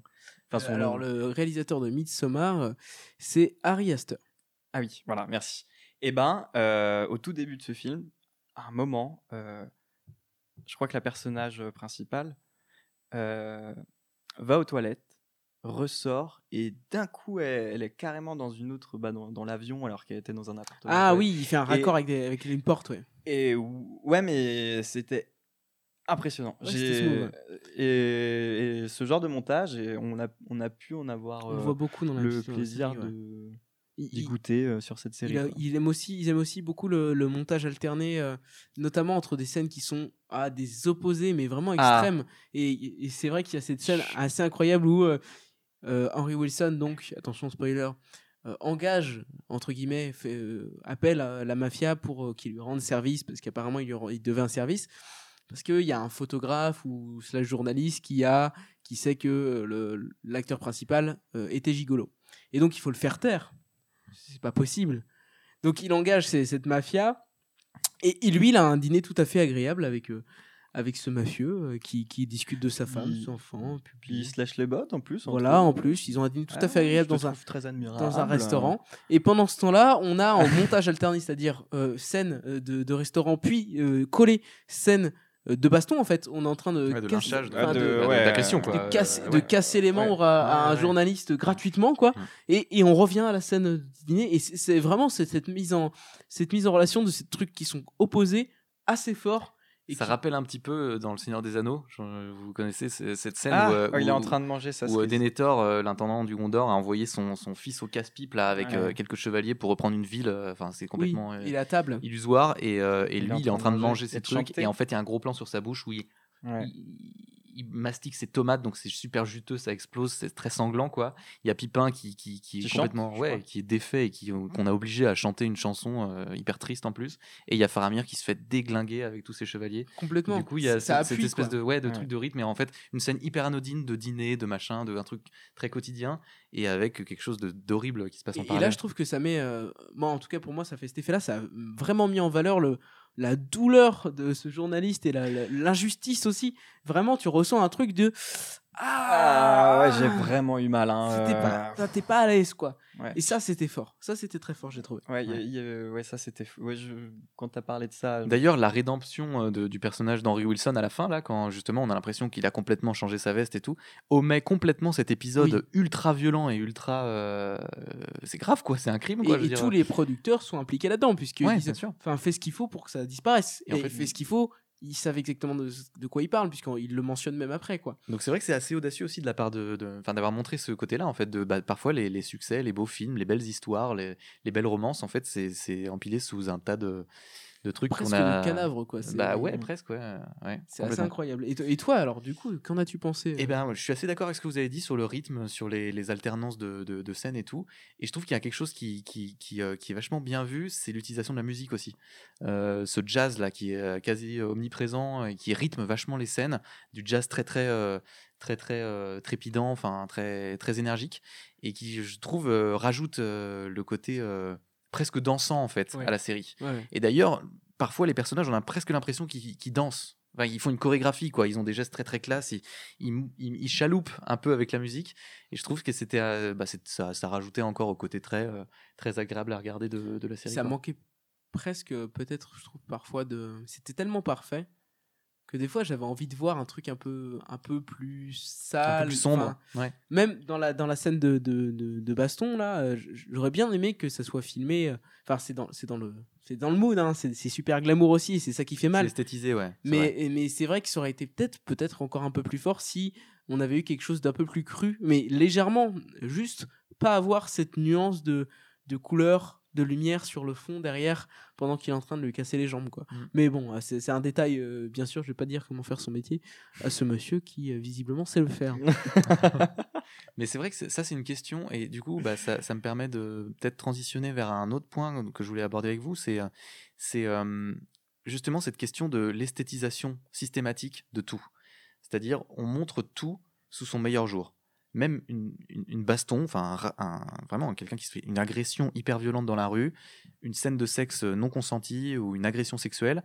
euh, en fait, tout est montré avec, comme tu dis, un super bel éclairage, un super. Tout, rien n'est montré de manière crue en fait. Tout est très édulcoré et très beau. Et, et, euh, et moi, je me suis dit, tiens, euh, j'ai pas la réponse personnellement, mais je me suis demandé, est-ce que c'est, euh, est-ce que c'est bien de faire ça en fait Est-ce que c'est au service du message? est-ce que c'est au service du message que de, que de, que de, que de lisser, d'aseptiser, d'édulcorer, même des trucs qu'on trouve choquants?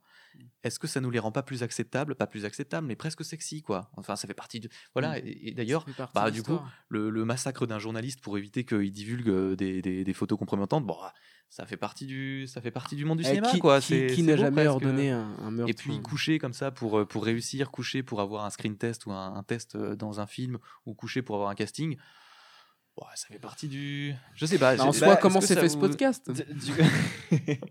Du coup, si ça te fait te poser la question, Oui, est-ce que ça serait pas est-ce réussi? est-ce que, est que justement c'est pas voulu? Parce que si ça avait été hyper cru et tout, parce que des films où justement on, on traite de ces sujets et on les rend enfin Il y en a plein. ouais. inadmissibles Premier et degré. tout, euh, où vraiment on est choqué, euh, est-ce que on se serait pas dit, ah, c'est un de plus, enfin, c'est encore un- une œuvre de plus pour nous faire, et tant mieux, tant mieux, on a besoin d'être choqué, mais peut-être que là justement il va se dire, j'ai envie de justement de les, de les- de les adoucir de fou. Ça va peut-être justement se poser la C'est- question. c'est- euh, C'est vrai que quand tu, tu regardes, tu t'en rends pas forcément compte tout de suite. Et c'est là où je te rejoins, Nico. Le fait d'avoir ce truc qui passe, c'est passé. C'est passé. Tu l'as vu, c'est passé. et tu te Et là derrière, tu fait. fais Ah putain En fait, euh, Ah ouais Ah ouais, non, c'est chaud Ouais. Ah, mais pourquoi je me suis pas rendu compte de Tu vois? Et, c'est vrai que moi, personnellement, ça m'a fait me poser des questions. Après, on, on peut pas parler pour tous les spectateurs. Je pense qu'il y a, peut-être aussi des spectateurs peut-être plus jeunes ou pas, hein, mais qui ont aussi loupé ce deuxième niveau de. Et dans ce cas-là, ça peut participer à un truc de glamorisation de, ce- de ce- ces événements, mais même pas parce qu'il y en a dans tous les films, enfin, dans notre pop culture et des, des meurtres, des massacres de journalistes. On, arrive quand même assez bien, je trouve, à faire la différence entre ce qu'il y a dans un film et ce qu'il y a dans la réalité. C'est le fameux paradoxe du euh, oui, tu joues à GTA, t'es un meurtrier, tu vois. Euh, oui, oui, oui, oui, Et, c'est vrai que l'effet, peut-être, euh, en tout cas sur moi personnellement, était plus fort que si on me l'avait montré dans la face, ouais. C'est Ouais. vrai. Bien, mais c'est vrai, c'est vrai qu'en ouais. plus on est vraiment, enfin, il y, a- il y a beaucoup d'images, euh, il y a beaucoup de films qui traitent de ces sujets-là, quoi, le viol, euh, la violence et tout. Et en fait, on... est-ce que, est-ce que, enfin, la question que je pose, mais qui reste suspendue, Ou et qui restera pas- voilà, suspendu de toute façon. c'est, euh, c'est comment, comment représenter ces, ces, ces actes-là en fait, qui font partie de la vie, donc qui font, donc euh, que le cinéma, bah, euh, a le droit de représenter, quoi. Est-ce qu'il vaut mieux les représenter euh, dans leur dans, leur aspect le plus cru et le plus dégueulasse des fois? Ou est-ce qu'il faut faire cet effort d'esthétisation et tout? Et qu'est-ce qui est le plus efficace pour nous faire prendre conscience bah, de la de la de, de, de, l'horreur de ces actes-là quoi? Bah, peut-être que, comme dans la série, c'est en prenant en compte euh, le public à qui tu t'adresses. Oui. Euh, Ici, on est sur Netflix? ouais, enfin, les- Ouais. l'âge, enfin. D'accord, du coup, ça stigmatise. Mais... Et, et- et ça donne. Enfin, personnellement, ça m'est déjà arrivé de, de vouloir voir un film, de regarder un film, qu'on on m'a dit c'est un super film, vraiment, c'est très bien, c'est très fort. Mais bon, euh, je sais pas, c'est un mercredi soir, tu, tu rentres de chez toi, c'est un mercredi soir, après une dure journée à la mine, et tu te dis j'ai envie de regarder un film. Et, Germinal. Et, et, c'est- et on t'a- et on- voilà, exactement. Enfin, les, gouttes qui tombaient. là, Blanche-Neige. Enfin, tu creuses avec les mains nues, bref. Et, et tu rentres Avec chez les dents, toi. avec les dents, et- t'arraches le granit comme ça. pour ça que on m'appelle. Bref, on m'appelle pas. Euh, et, tu rentres chez toi et tu, tu veux regarder un super film. On t'a conseillé un super film. Et tu commences à le mettre. Et là, c'est triste, cru, euh, non esthétisé. Et je me mets à la place d'un public, on va dire mainstream de Netflix. Ouais, qui a envie qui- d'une qui a envie d'un divertissement aussi Exactement. d'un bon moment en fait. Et en fait, tu Mm. l'éteins. Enfin, Ouais. des fois, des fois, euh, des fois, t'as juste besoin de ce truc esthétique pour te donner envie de continuer. Et en fait, ça passe malgré toi, je trouve. Ouais, mais Ce qui n'est pas le cas tout le temps, mais euh, je pense que ça permet de faire passer un message au plus grand nombre. C'était les propos controversés de la journée. Et d'ailleurs, j'ai une autre question un peu controverse, euh, controverse yes, comme ça on va euh, pouvoir vraiment controverse se- à, vous, soumettre. s'incriminer. C'est cool. Merci. Non, c'est en fait c'est la question de. Alors voilà, là, euh, on sent. Enfin moi, j'ai personnellement ressenti que euh, Ryan Murphy, le réalisateur, il s'est fait un kiff, quoi. Ouais. Il s'est Mhm. dit, je suis, on sent l'amoureux, l'amoureux du cinéma, l'amoureux de cette période du cinéma hollywoodien qui est- que sont les années euh, Il 40-50. demande de représenter, j'y vais quoi. Et il- on sent qu'il a envie de se jeter à corps perdu là-dedans, mais qu'il y a plein de trucs qui le gênent, parce que bah, c'est un homme d'aujourd'hui, c'est un homme euh, avec nos, nos valeurs et nos questionnements d'aujourd'hui, c'est-à-dire euh, la place de la femme, euh, la, place de, la place des Noirs, la place de, de- bah, des, des étrangers hors américains, quoi, la place des homosexuels, l'homosexualité dans le cinéma et tout. Et du coup, il s'est dit, allez, je vais réécrire l'histoire du cinéma avec les valeurs d'aujourd'hui et je vais et je vais voilà je vais je, vais- Oui. je Je vais vais m'en m'éclater quoi. ouais. Je vais mettre une je vais mettre une actrice euh, noire qui a un premier rôle et qui décroche l'Oscar. Je vais mettre Parce un- qu'il aborde vraiment tout. hein. il aborde ouais. tout et tout est là quoi. Toutes les questions un petit peu euh, de aujourd'hui euh, qui sont sur le débat public sont représentées. Et moi ma question c'est euh, du coup ça donne ça peut donner l'impression à certaines personnes que bah, cette série en fait c'est presque un traité politique, pas un traité politique mais peut-être euh, en tout cas une série très bien pensante parce que qui coche toutes les cases de oui il y a un noir, oui il y a un homosexuel, oui, voilà. Ce qu'on peut reprocher à Netflix aussi euh, parfois dans, dans ces séries de euh, bon bah maintenant ça on sait, on sait que c'est pour telle démographie, ça on a vu, c'était clair et net, Voilà. ça appelle à euh, la démographie euh, enfin je sais pas de plus jeunes euh, qui, qui se qui se libèrent sexuellement et tout ça. Enfin voilà, il y a toutes ces choses là et moi j'ai pas trouvé. Enfin Ouais, bah justement, moi je trouve qu'il y a ces deux aspects-là. C'est-à-dire que on sent que la démarche du réalisateur, elle est hyper honnête. Il y croit à fond. Il fait pas ça justement pour cocher des cases et pour remplir et pour contenter tout le monde. Euh, il fait, enfin moi j'ai senti qu'il était complètement dans son truc et que ça- c'était hyper rafraîchissant de voir un gars qui qui te livre une, une- une vision de l'histoire euh, à sa sauce, complètement assumée. c'était honnête. Euh, c'est hyper honnête et sincère, et du coup, c'est beau. Euh, mais je me suis dit après, tiens, la question qu'on peut se poser, c'est est-ce que le, est-ce que l'art en général, les séries, les films, euh, les bouquins, euh, tout ça, doit être moral? Parce qu'en fait, c'est aussi quelque chose qui est complètement en cohérence avec les valeurs morales d'aujourd'hui.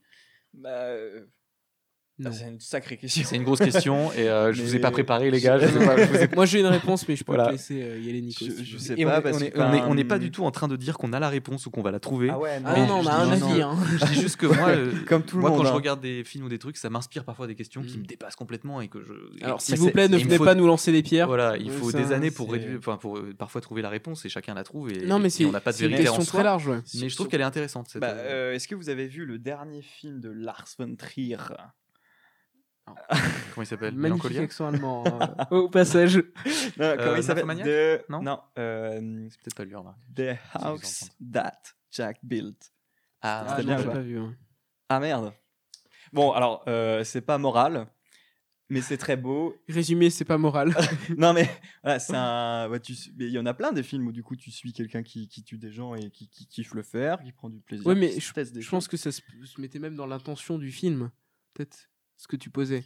Oui, c'était ça en fait. Moi, c'était, euh, c'était. Plus que, dans le personnage. euh, voilà, euh, là on a, on peut, enfin si on a, moi j'ai apprécié la série, donc c'est pas comme ça que je l'ai vue euh, à première vue.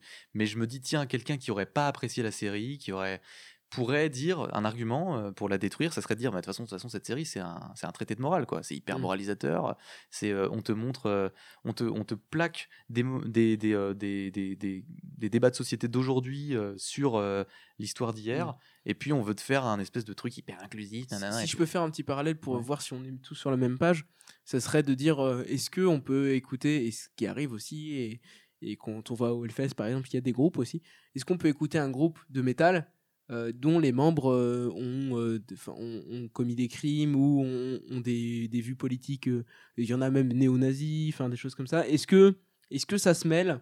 Et bon, on va pas revenir, on va pas venir sur le débat. Oscars. Voilà, on va pas venir sur le débat, euh, voilà, Oscar, parce que clairement, là, c'est c'est pas, on va pas en parler pour le premier épisode, on va pas essayer de fermer. Mais voilà, est-ce que c'est ça dont tu parles? Ouais, c'est un peu ça. C'est un peu. euh, c'est c'est c'est euh, c'est comment vous avez senti en fait ce truc-là, Mm. ce truc de cette série prie, qui, Nicolas. au final, coche toutes les cases de la bien-pensance actuelle. Même si, euh, voilà. Alors, je t'a- moi j'ai beaucoup apprécié la série euh, parce que déjà euh, c'était divertissant, c'était beau. Moi il y a une scène que j'ai que je m'en rappellerai euh, vraiment pour- encore pendant très longtemps, c'est euh, la scène de réécriture euh, entre euh, bah, le producteur dont j'ai encore oublié le nom, Dick, euh, Dick. Qui s'appelle quand même Dick. Hein, Euh, euh, ouais. Le Mais mec bon. s'appelle Dick. Mais euh, mais, mais Richard. ça- C'est le diminutif de Richard. ah bon? Ouais, je crois. Ouais, ouais. Ah ouais, bah, je Mm. vois pas comment il diminue ça. Mais bon Bah, bref. c'est comme Bill et William. C'est comme Robert et Bob. Tu vois. Mm. Ça n'a rien à voir, quoi. Faut chercher la logique. quoi. America, fuck yeah. Ouais, non, c'est vrai. Ouais, bon, bah bref. Du coup, c'est une scène avec... où il propose de réécrire le film. Mais en fait, euh, enfin, de réécrire le film, pas en entier, bien sûr, mais de, de revoir des, des- des bouts de scène. Mais il le fait comme normalement on doit le faire euh, dans ce milieu-là. Et c'est super intelligent. Et je sais pas, il y a une sorte de pé- pédagogie qui s'installe avec du coup les deux qui sont là, le réalisateur et le scénariste. Et euh, c'est super bien dit, c'est c'est très beau. Et puis Donc ça t'a pas dérangé, toi, du coup, du tout? Bah là, c'est euh, c'était juste une, une Oui, exemple de sûr. scène que j'ai aimé, voilà. Bien Mais sûr, bien sûr. pour en revenir à la question Ouais. de Damien, Du coup, tu es en train de nous dire que ça s'est bien passé pour toi. ah, j'ai même pas eu l'impression que euh, il avait voulu cocher des cases. Et au contraire, moi, je me suis dit, bah, comme je le disais au tout début, ça donne envie d'être tous ensemble et de se battre pour nos droits parce que euh, encore aujourd'hui. Et euh, je sais pas si c'est pire ou euh, qu'avant, genre de choses, mais tu dis, enfin, il y a un gros problème dans le monde, donc, euh, mais à plein de niveaux, et que justement, moi, cette série, Je risquerais de dire que c'est mieux que ça l'a été. Moi, je- Ever. franchement, je sais pas. Ever. Parce que non, mais il y a eu des nouveaux trucs, tu vois. euh, donc je sais pas. Bah, oui, non, oui, oui, oui, oui, oui, je vois ce que tu veux dire, mais il y a, hum, c'est des- vu qu'il y a eu des, des nouveaux, euh, des nouvelles strates qui sont arrivées, je sais pas, par exemple avec le numérique, ce genre de choses, la surveillance et tout. euh, Ah oui, non, mais là, on part, on part- Ouais, ouais, mais bon, il y, a un- il y a un gros problème dans le monde, et notamment d'égalité.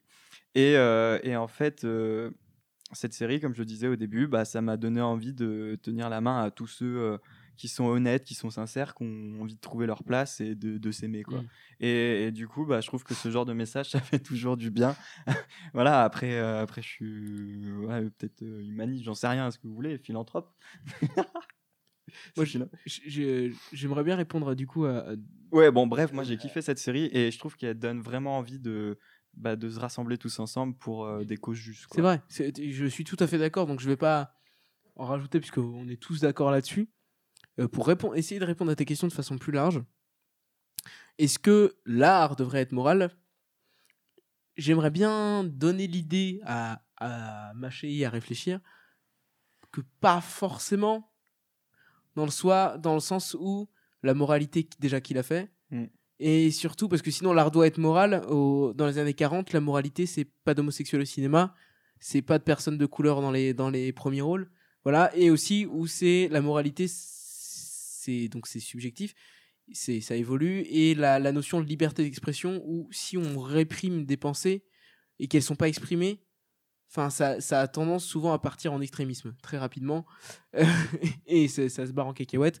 Donc enfin j'aimerais bien penser que si on peut s'exprimer librement que, que la pensée soit morale ou non selon la société euh, actuelle au moins ça va être euh, gardé dans les lignes du civisme euh, par le reste de la population. Mm. Alors que si on supprime et qu'on qu'on arrête les, les pensées à la base, en fait, on arrête des bonnes pensées, on arrête des mauvaises pensées, mais on arrête aussi des bonnes pensées qui pourraient faire évoluer, mais qui sont pas dans les intérêts des plus puissants. Quoi. Et dans ce sens-là, j'aimerais dire que l'art n'a pas à être moral. Après, il y a sûrement des arguments contre, et j'aimerais beaucoup les entendre. Mettez-le dans les commentaires de peu importe où vous regardez, parce qu'on ne sait pas encore. Mais euh, non, non, mais en tout cas, pour, euh, pour clore le sujet euh, et pour rebondir sur ce que tu, ce que, la scène en fait dont tu parlais, Nicolas, je trouve qu'elle justement, elle est, c'est une bonne réponse au sujet parce que parce que justement, c'est cette scène de réécriture en fait. C'est-à-dire qu'on est sur l'histoire de Peg, donc la, la jeune fille qui s'est euh, qui s'est tuée. Qui est tragique. Euh, voilà, euh, que les que les, les personnages de la série Oui. sont en train d'essayer de- d'adapter au cinéma. Et donc du coup, ils ont réécrit l'histoire de Peg, c'est-à-dire que Peg meurt à la fin, elle se suicide. Et Dick, donc le, le producteur, euh, leur dit euh, mais euh, qu'est-ce qu'on veut dire en fait avec ça? Ouais. Qu'est-ce qu'on qu'est-ce qu'on raconte? raconte avec le fait de raconter que cette jeune fille meurt à la fin? Sachant qu'au début, elle était blanche. Oui, voilà, c'est ça. Et maintenant, elle est noire. Voilà, c'est ça. Parce que donc. Peg est devenue Meg dans le, dans le scénario et euh, l'actrice qui l'incarne est une, est une jeune femme noire, donc avec tout ce que ça raconte aussi sur l'exclusion, la discrimination et tout ça. Et du coup, leur, leur, leur producteur leur dit Mais qu'est-ce que ça raconte quoi? Et euh, il leur dit bah, En fait, ça raconte quoi? Ça raconte l'histoire d'une jeune femme noire qui veut devenir actrice à Hollywood, qui ne perce pas, qui se bat, qui donne beaucoup d'elle-même et qui, Qui à la fin abandonne. Parce qu'elle s'est battue un peu, mais Elle s'est battue, mais pas trop, et elle abandonne et elle se suicide. Est-ce que, est-ce que vraiment. Enfin, Qu'est-ce que ça nous dit, quoi? Et là, C'est- t'as le scénariste qui. qui... Tu le racontes et même quand j'ai vu cette scène, ça m'a donné des frissons. et Ouais. J'en ai encore. Et, et donc, t'as le scénariste qui reste complètement interdit pendant quelques secondes, et à la fin, il dit C'est, triste. C'est Ouais, hyper triste. C'est juste triste. C'est juste triste, quoi. Il dit, C'est juste triste.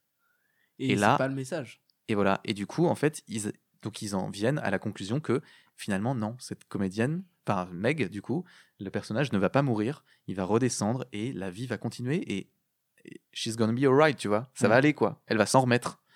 Et du coup, je trouve que en fait, j'ai l'impression que c'est un petit peu le raisonnement qu'on pourrait appliquer aussi au réal Vraiment, de la série Oui, Hollywood. complètement, ça qui s'est dit, encapsule la série. Mais qu'est-ce que je veux dire avec cette série en fait? Mm. Et du coup, il est allé au bout de son idée. Et au bout de son idée, c'est on veut un Hollywood qui fasse complètement table rase de qui vient d'où, qui a quelle sexualité, qui machin et tout, et où chacun peut être créateur de, son- de, de, de ce qu'il a envie de dire en fait. Euh, et, et- et que, et que en fait, bah, on va tous aller bien et bien à mieux la fin. dans ce, que, dans ce, dans ce cas-là. quoi.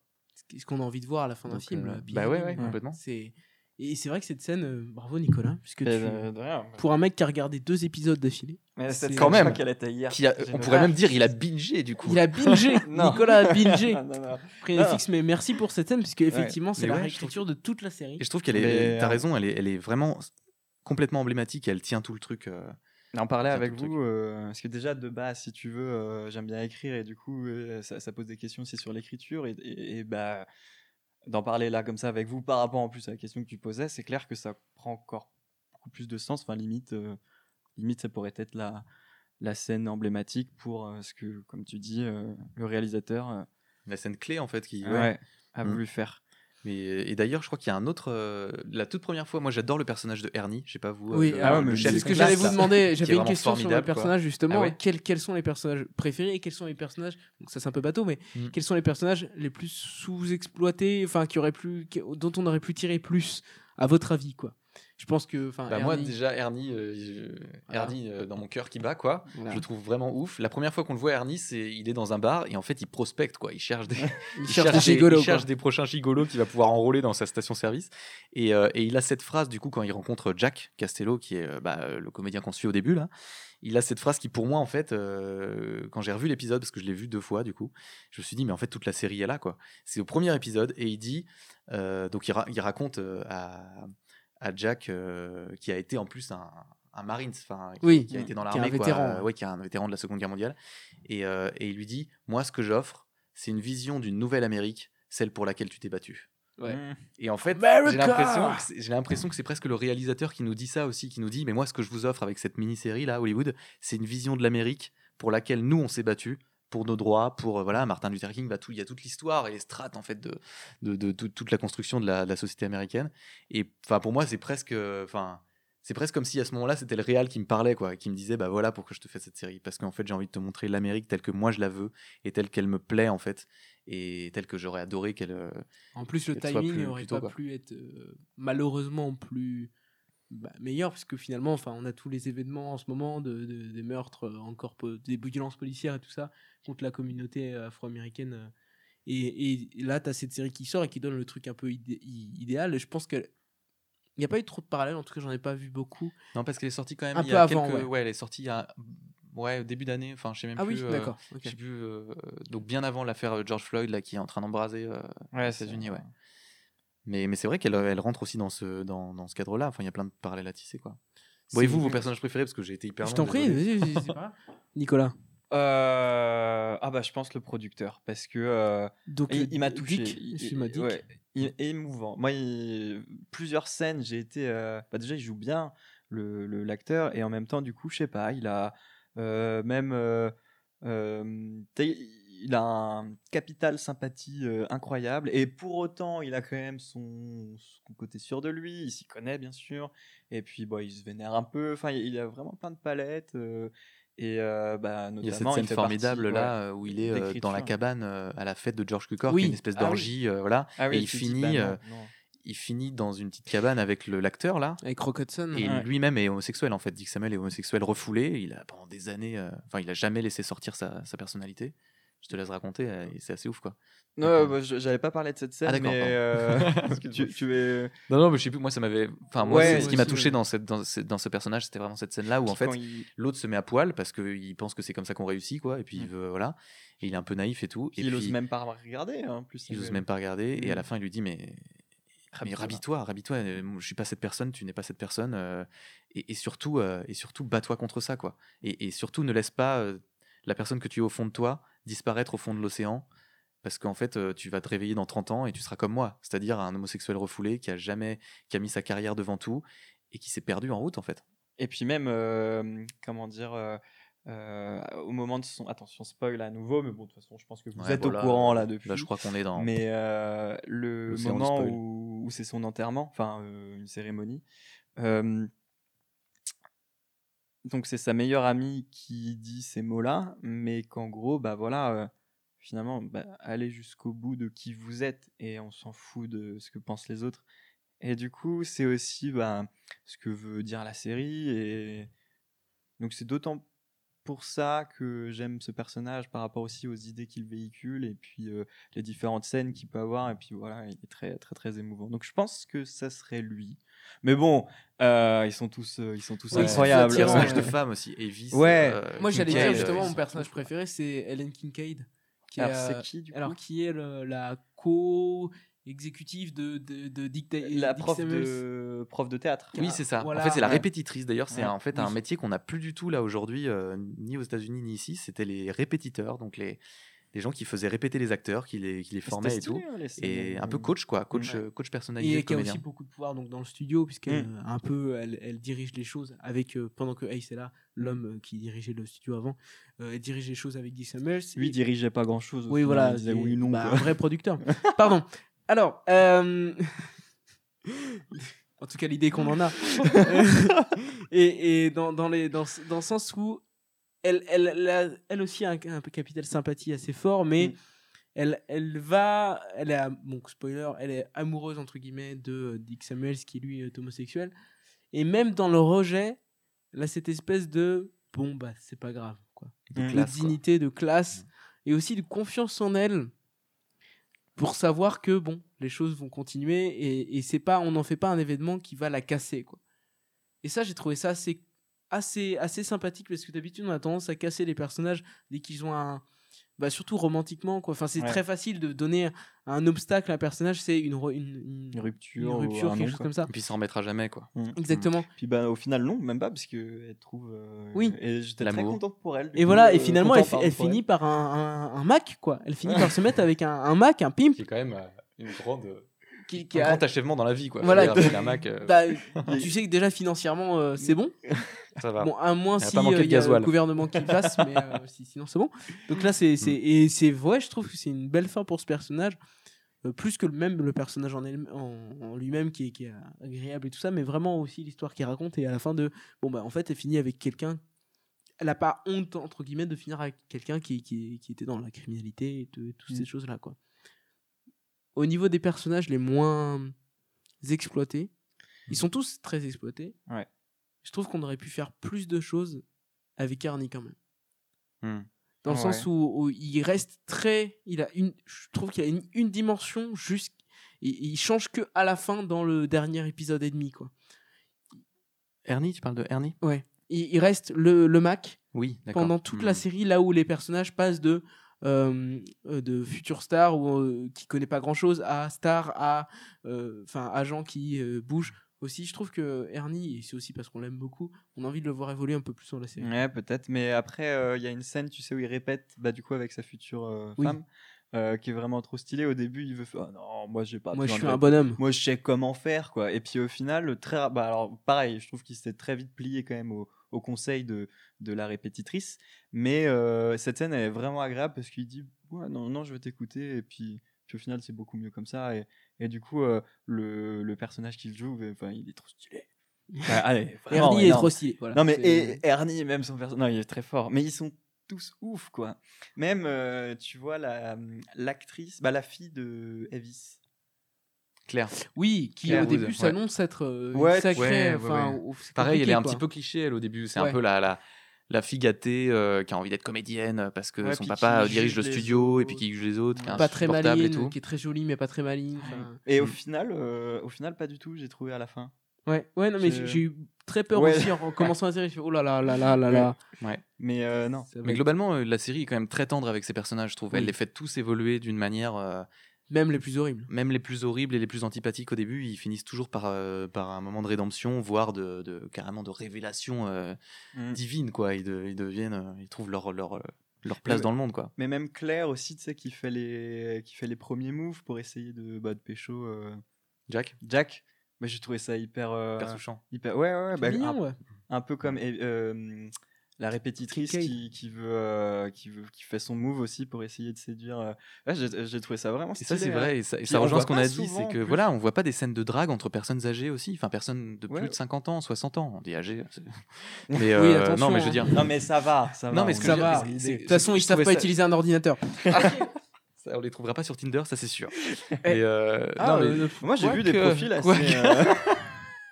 Tu regardes Dieu, quoi sur ça Tinder va. ce podcast qu'on part en, en- en- en sucette complet. Mais euh, non, mais en fait, je trouve ça beau, moi, de, de- de montrer ces scènes de, de drague et en fait de, de fragilité aussi, parce que c'est, bah, je pense que c'est pas évident de draguer quand t'as 16 ans, quand t'en as 22 non plus, quand on a 28 comme moi non plus, mais quand on a 70, bah, ça reste, compliqué, ça, reste toujours un, un moment de fragilité où tu te mets à nu et où tu voilà il y a jamais rien d'acquis et je trouve ça hyper beau en fait de montrer aussi ça. Puis même aussi euh, Jack euh, qui, qui, qui pleure euh, devant, euh, devant une fille et qui. on s'en fout. Et c'était très beau comment il se, comment il se selon. dit- Putain. C'était très beau la manière dont ça a été filmé. Waouh Belle récupération C'était une magnifique récupération Et de le- Nicolas. Merci. Ouais. Formidable. Formidable. Mais, oui, voilà. je vois tout à fait ce que tu veux dire. Franchement, ouais. Non, des, Non, c'est clair. des choses qu'on n'a pas l'habitude de voir, euh, qu'on a pu voir et qui étaient très belles. Est-ce qu'il y a des choses que vous voulez rajouter ou est-ce qu'on peut passer sur des peut-être une ouverture? Surtout que je, je vois de quoi tu veux parler. Est-ce qu'on a une petite Une ouverture, ouverture. Ou est-ce qu'il y a des Vous sujets avez préparé une ouverture, les gars, non, là non, Est-ce qu'il y a On des sent, euh, sujets que, que- qu'on n'a pas abordé Qu'on dans pas abordé Regardez Alors c'est le moment note. Moi je vais en profiter pour vous dire que si vous voulez un nouveau podcast, euh, bah, euh, merci déjà si vous regardez ce podcast et que vous êtes arrivé jusqu'ici. J'en profite pour dire merci aussi parce que c'est un honneur de, de partager ce moment avec Ouais, vous. et merci, maman. Merci beaucoup. Euh, merci, Merci à- papa aussi. C'est- Merci à tous ceux qui ont rendu ça possible. Voilà. Merci à mon chien. euh, merci aux chaussettes. Non non, c'est c'est- si vous êtes rendu jusqu'ici, bravo. Bravo parce que ça fait quand même 1h44 qu'on enregistre. Ah ouais Ah ouais c'est pour sérieux ça que je, je me je dis est-ce qu'il y a des sujets que vous voulez encore aborder? Avec un petit supposé que c'est quand même vachement long euh, votre, Euh. votre truc les gars.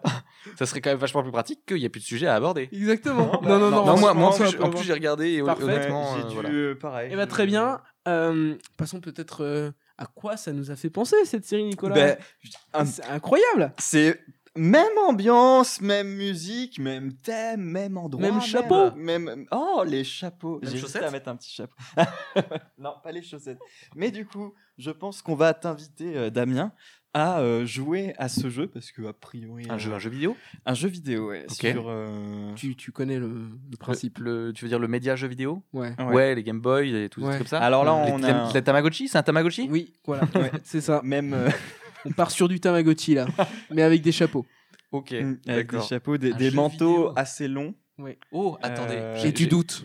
Des- Est-ce que j'ai le droit à un, est-ce que j'ai droit à un ou deux guess Ah, Ah bah, vas-y, vas-y, je t'en prie, vas-y. Alors, number one, elle est noire. Oh, Ok, ok. Ouais, non, franchement. Bravo. Et alors, est-ce que tu y as joué chaussettes, bonnettes. Exactement. Claquette, chaussette, bonnette. Est-ce Ouais. que tu y as joué J'y ai pas joué et vous savez quoi? En fait, je l'ai sur PC et, euh, et il marche pas sur Windows 10, donc j'arrive pas à l'installer. Ah, bah, Il y a des bugs. Enfin, tu tapes euh, est noire Windows 10, tu vas voir, il y aura et si euh, tu 40 l'ouvres pages de en Google. compta- compatibilité clic droit Non, j'ai tout compatibilité. essayé. Ok, mec, d'accord. j'ai tout essayé. J'ai ouais. Et et t'as quoi comme console? PS4. Ok, t'as pas de PS3 Si. Parce que Eh j'ai ben- j'ai le jeu. Si. Et euh, Mais qu'est-ce qui nous arrive Donc je vais, je Je vais suis content que les gens soient témoins de ça. Donc tu vas me prêter, Corentin, toi, euh, est noire. Ok, Sur d'accord. PS3, ouais. Et j'ai- vous, vous savez en plus que je, je- je fantasme sur ce jeu depuis des années. quoi. Sérieux? Euh, Je suis trop frustré de pas avoir joué. ah parce que euh, C'est- Pour le coup, c'est pile dans le thème. hein. ah, ça- bah on est sur la bah déjà ça se passe à Los Angeles. euh, Fin des années 40. Fin des années 40. Il me semble même que le héros ça doit être un ancien euh, Vétéran, ouais. vétéran. Euh, et puis il me semble qu'il y a des petites missions qui tournent autour un petit peu de Du ce- cinéma. du cinéma, Ah, du Hollywood un peu noir. Juste donner un petit peu de contexte, Et les Noirs, c'est un jeu qui est sorti donc en 2011 sur PS3 à l'époque et qui a, qui a été remis euh, sur PS4 et sur PC, il me semble peut-être même sur Xbox, en tout cas pour la Il est, nouvelle il est version. même ressorti sur Switch, il me semble. Switch, ah ouais, ouais ouais, ouais. Ils ont fait un reboot. Et donc il y a un jeu de Rockstar qui a fait euh, GTA, Dead- Red Dead Redemption. Donc on- c'est l'aventure d'un d'un flic, enfin d'un Mhm. enquêteur qui, qui va sur les, des, les lieux du crime et qui fait donc toute sa petite euh, investigation. Et l'une des particularités du jeu, c'est que c'est l'un des premiers jeux qui utilise du motion capture. Donc, euh, comme on a eu l'habitude depuis le Seigneur des Anneaux avec Gollum, euh, pour re- redonner les vraies expressions d'acteurs C'est-à-dire, c'est les gens dans des costumes. euh, avec des petits points partout. avec des petits points et tout, et des caméras Exactement. qui prennent leur expression faciale. Et d'ailleurs, on reconnaît euh, très bien les acteurs qui ont donné leur, euh, leur euh, persona au jeu parce que ils ont presque la même tête. Enfin, il y a beaucoup d'acteurs qu'on Ah, reconnaît suis après. Pas renseigné, j'irai voir. Et, et donc, euh, il y, a, il y a cette technologie qui venait d'arriver en 2011, euh, enfin, pas qui venait pas d'arriver, mais qui venait d'être mis dans le jeu vidéo. Et donc, on a des, par exemple, eu- un, un gameplay qui est assez bien qui est assez bien représenté dans le jeu, qui est assez représentatif aussi. C'est, une interrogation entre deux personnages dans une salle, de, dans le commissariat, et on doit deviner si le, le suspect ment ou pas. Et on, on ajuste la discussion en fonction de ce qu'on pense. On peut mettre c'est des doute, enfin, des- accusation, euh, retrait, euh, force, enfin, choses Par comme ça. rapport aux, aux indices que tu as pu euh, choper Oui, préalablement ouais. sur, euh, Et sur qui la- t'ouvre des possibilités de dialogue que Bah, si tu les avais pas trouvées, tu aurais pas pu. euh, ouais, Alors peut-être ça. pas Si, possibilité si, de si, si. dialogue, mais de réponse en tout cas. Parce Oui, que réponse, si, si tu as clairement la preuve que la personne ment, bon, du coup tu mec. euh, voilà. Et le truc qui est assez cool aussi dans ce jeu, c'est que tu, tu montes en grade dans un sens, mais tu changes de secteur parce que au tout début, tu dois être dans la brigade des mœurs. C'est-à-dire, du coup, t'es bah, pas. Ouais, euh, c'est prostitué. et, euh, Ouais, je, je- je t'avoue, je- j'y connais pas trop, euh, je me rappelle plus vraiment, mais c'est cool parce qu'on en parle dans la série Hollywood, du coup, Oui, euh, par rapport à la brigade des mœurs. Et, et tu te rends compte un peu des différentes sections de brigades dans la police, jusqu'à la brigade criminelle, voire peut-être même au-dessus. Mais c'est super intéressant. Euh, puis il y a du jazz vraiment. Ouais, voilà, c'est jazzy, c'est l'ambiance vraiment d'Hollywood Elle est noire, quoi. Enfin, les films noirs. qu'on a revu ici. euh, Tu te balades dans des vieilles voitures. Enfin, je conseille vraiment ce jeu. Ouais. Euh, un- ça prend son temps. C'est un jeu qui prend son temps aussi parce que Mais tu c'est- te balades beaucoup sur les scènes de crime. euh, C'est chill. Franchement, c'est agréable quand t'as envie de jouer à un truc où t'es chill. Tranquille. C'est super Mhm. agréable. Ça, C'est pas euh, épileptique, quoi. Tu vas pas être. Ah ouais. euh, Après, t'as des scènes aussi de. Oui, il y a des scènes d'action, mais même les scènes cool. d'action sont assez lourdes dans le sens où le personnage est assez lourd Ouais. et tu, tu ressens son poids vraiment. Et tu, par exemple, c'est l'un des premiers jeux où j'ai vu un personnage vraiment marcher et prendre les escaliers. Quoi. Dans le sens où il saute pas par-dessus les escaliers et les marches. Ah oui, c'est-à-dire les, les marches sont lentes. Il- il tu prend- il il prend prend les un marches, rythme quoi. normal, quoi. Et ça, c'est pour pour 2011 en tout cas, ça m'avait ça m'avait touché euh, en mode. Les petites joies simples de Corentin, quoi. Il est juste. au- Tu lui mets un mec Et- qui, monte- alors, qui monte un escalier. Combien et de fois j'ai refait fait monter et descendre les escaliers à ce personnage? Incroyable. Juste pour voir ses pas, tu vois. Non mais vraiment, voilà, c'est un, c'est un jeu qu'on conseille parce qu'il y a, il y a l'ambiance, ça va avec, il y a le cinéma, il y a les mêmes coupes de cheveux, Bah, euh, Des chapeaux. Des chapeaux. Ouais, y a des cha- Et moi, j'ai c'est des chapeaux. vraiment agréable à jouer. c'est super. euh, c'est vraiment. C'est vraiment chouette, comme tu dis. C'est agréable. Je me permets juste de mettre un petit point noir qui. euh, Bon, je l'ai- joué une Un fois. point, et- Elle est noire, tu veux dire. Oh Bravo. Dans le thème. Mais euh, en gros, euh, c'est génial à jouer, notamment quand tu prends ton temps, tu le fais une fois. Quand tu le fais deux fois, une seconde fois, à moins que tu attendes longtemps, mais tu te rends compte que, bon, ok, c'est cool, quand tu connais l'histoire en plus, euh, tu te rends compte que, euh, tu sais, tu as différentes missions du coup, mais euh, à chaque fois, ça repose un peu sur la même mécanique. Faut, euh, bon, tu as par exemple un crime, faut inspecter celui-là, ensuite tu vas un témoin, Une petite routine un peu qui voilà, tu as quand même une routine. Après, il n'empêche que quand tu espaces tes sessions de jeu, par exemple, bah, euh, du coup, c'est pas du tout gênant. Et les histoires, l'univers, bah, oui, il est top. puis, euh. ça change, ça passe du, de l'anodin au terrifiant, enfin c'est vraiment. Ouais, t'as des trucs qui, qui sont, ouais, Qui sont euh, flippants, terribles. ouais. Ouais. À d'autres, ça va être un peu plus léger, mais ouais, non, t'as une diversité dans, tes, dans les missions, dans, même aussi dans, dans le dans les comment les, les différents quartiers de Los Angeles un, un coup on va être au cinéma un coup dans le dans le bar de la banlieue par exemple Exactement. Ok, bah merci pour cette recommandation, les gars. Bah, Et, bah, euh, bah, tu nous diras. euh, Je vous dirai ce que j'en pense, ouais, carrément. ouais. Mais c'est. Qui- Quitte à ce qu'on joue ensemble, peut-être. euh, Pourquoi pas Grand pourquoi pas, ouais. Carrément. les, les amis, euh, du coup, euh, pour ce pitch, pour euh, ce premier épisode de le pitch, Du pitch? Du pitch, Du pitch, on dit quoi? De le pitch ou de. Bah, du, pitch, du pitch, euh, c'est quand même vachement mieux. Du pitch. ouais. Ouais. Mm. Pour Ça ce marche. premier épisode du pitch, euh, Hollywood, euh, ça, ça passe ou ça passe pas quoi? Pour moi, ça passe. Ça, Ça passe, passe euh, crème, quoi. Ça passe crème, ouais. Ça Ah, passe bah. avec des petits, des petits Alors, oignons, Peut-être regarder les caméras et leur dire Hollywood, ça passe crème quoi. Hollywood, Hollywood, ça passe Hollywood, crème. ça passe crème. Ça Faut crème. Regardez, c'est. Regardez Génial. et, et, euh, et faites-vous votre idée et, Et, et tenez-nous au courant. hein. et tenez-nous au courant Attends, surtout. Il y a Netflix qui voulait qu'on dise un truc aussi. Euh, Oui, euh, c'est pour tous les âges, il n'y a pas de souci. Oui. les- vos enfants vont apprendre. Enfin, N'oubliez pas qu'on a Voilà. un chèque à la fin. Et, euh, et n'oubliez pas de euh, rester chez vous. Et sortez couvert. Non, sortez pas. Si, couvert, mais avec un masque. C'est ça. Mais, Bref. C'est Google qui vient de nous répondre.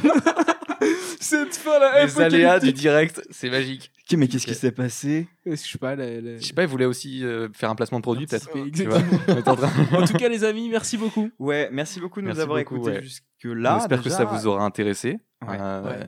Et Et n'hésitez puis, pas à faire euh, des, des- des commentaires pour nous dire euh, ce qui, ce qui va, ce Ce qui, qui va peut pas. être amélioré, ce qui et ce peut qui être vous a changé. plu et les thèmes aussi, pourquoi pas. Complètement. Bonne journée. Et puis merci beaucoup les gars. Ciao. Ciao. Et merci à vous.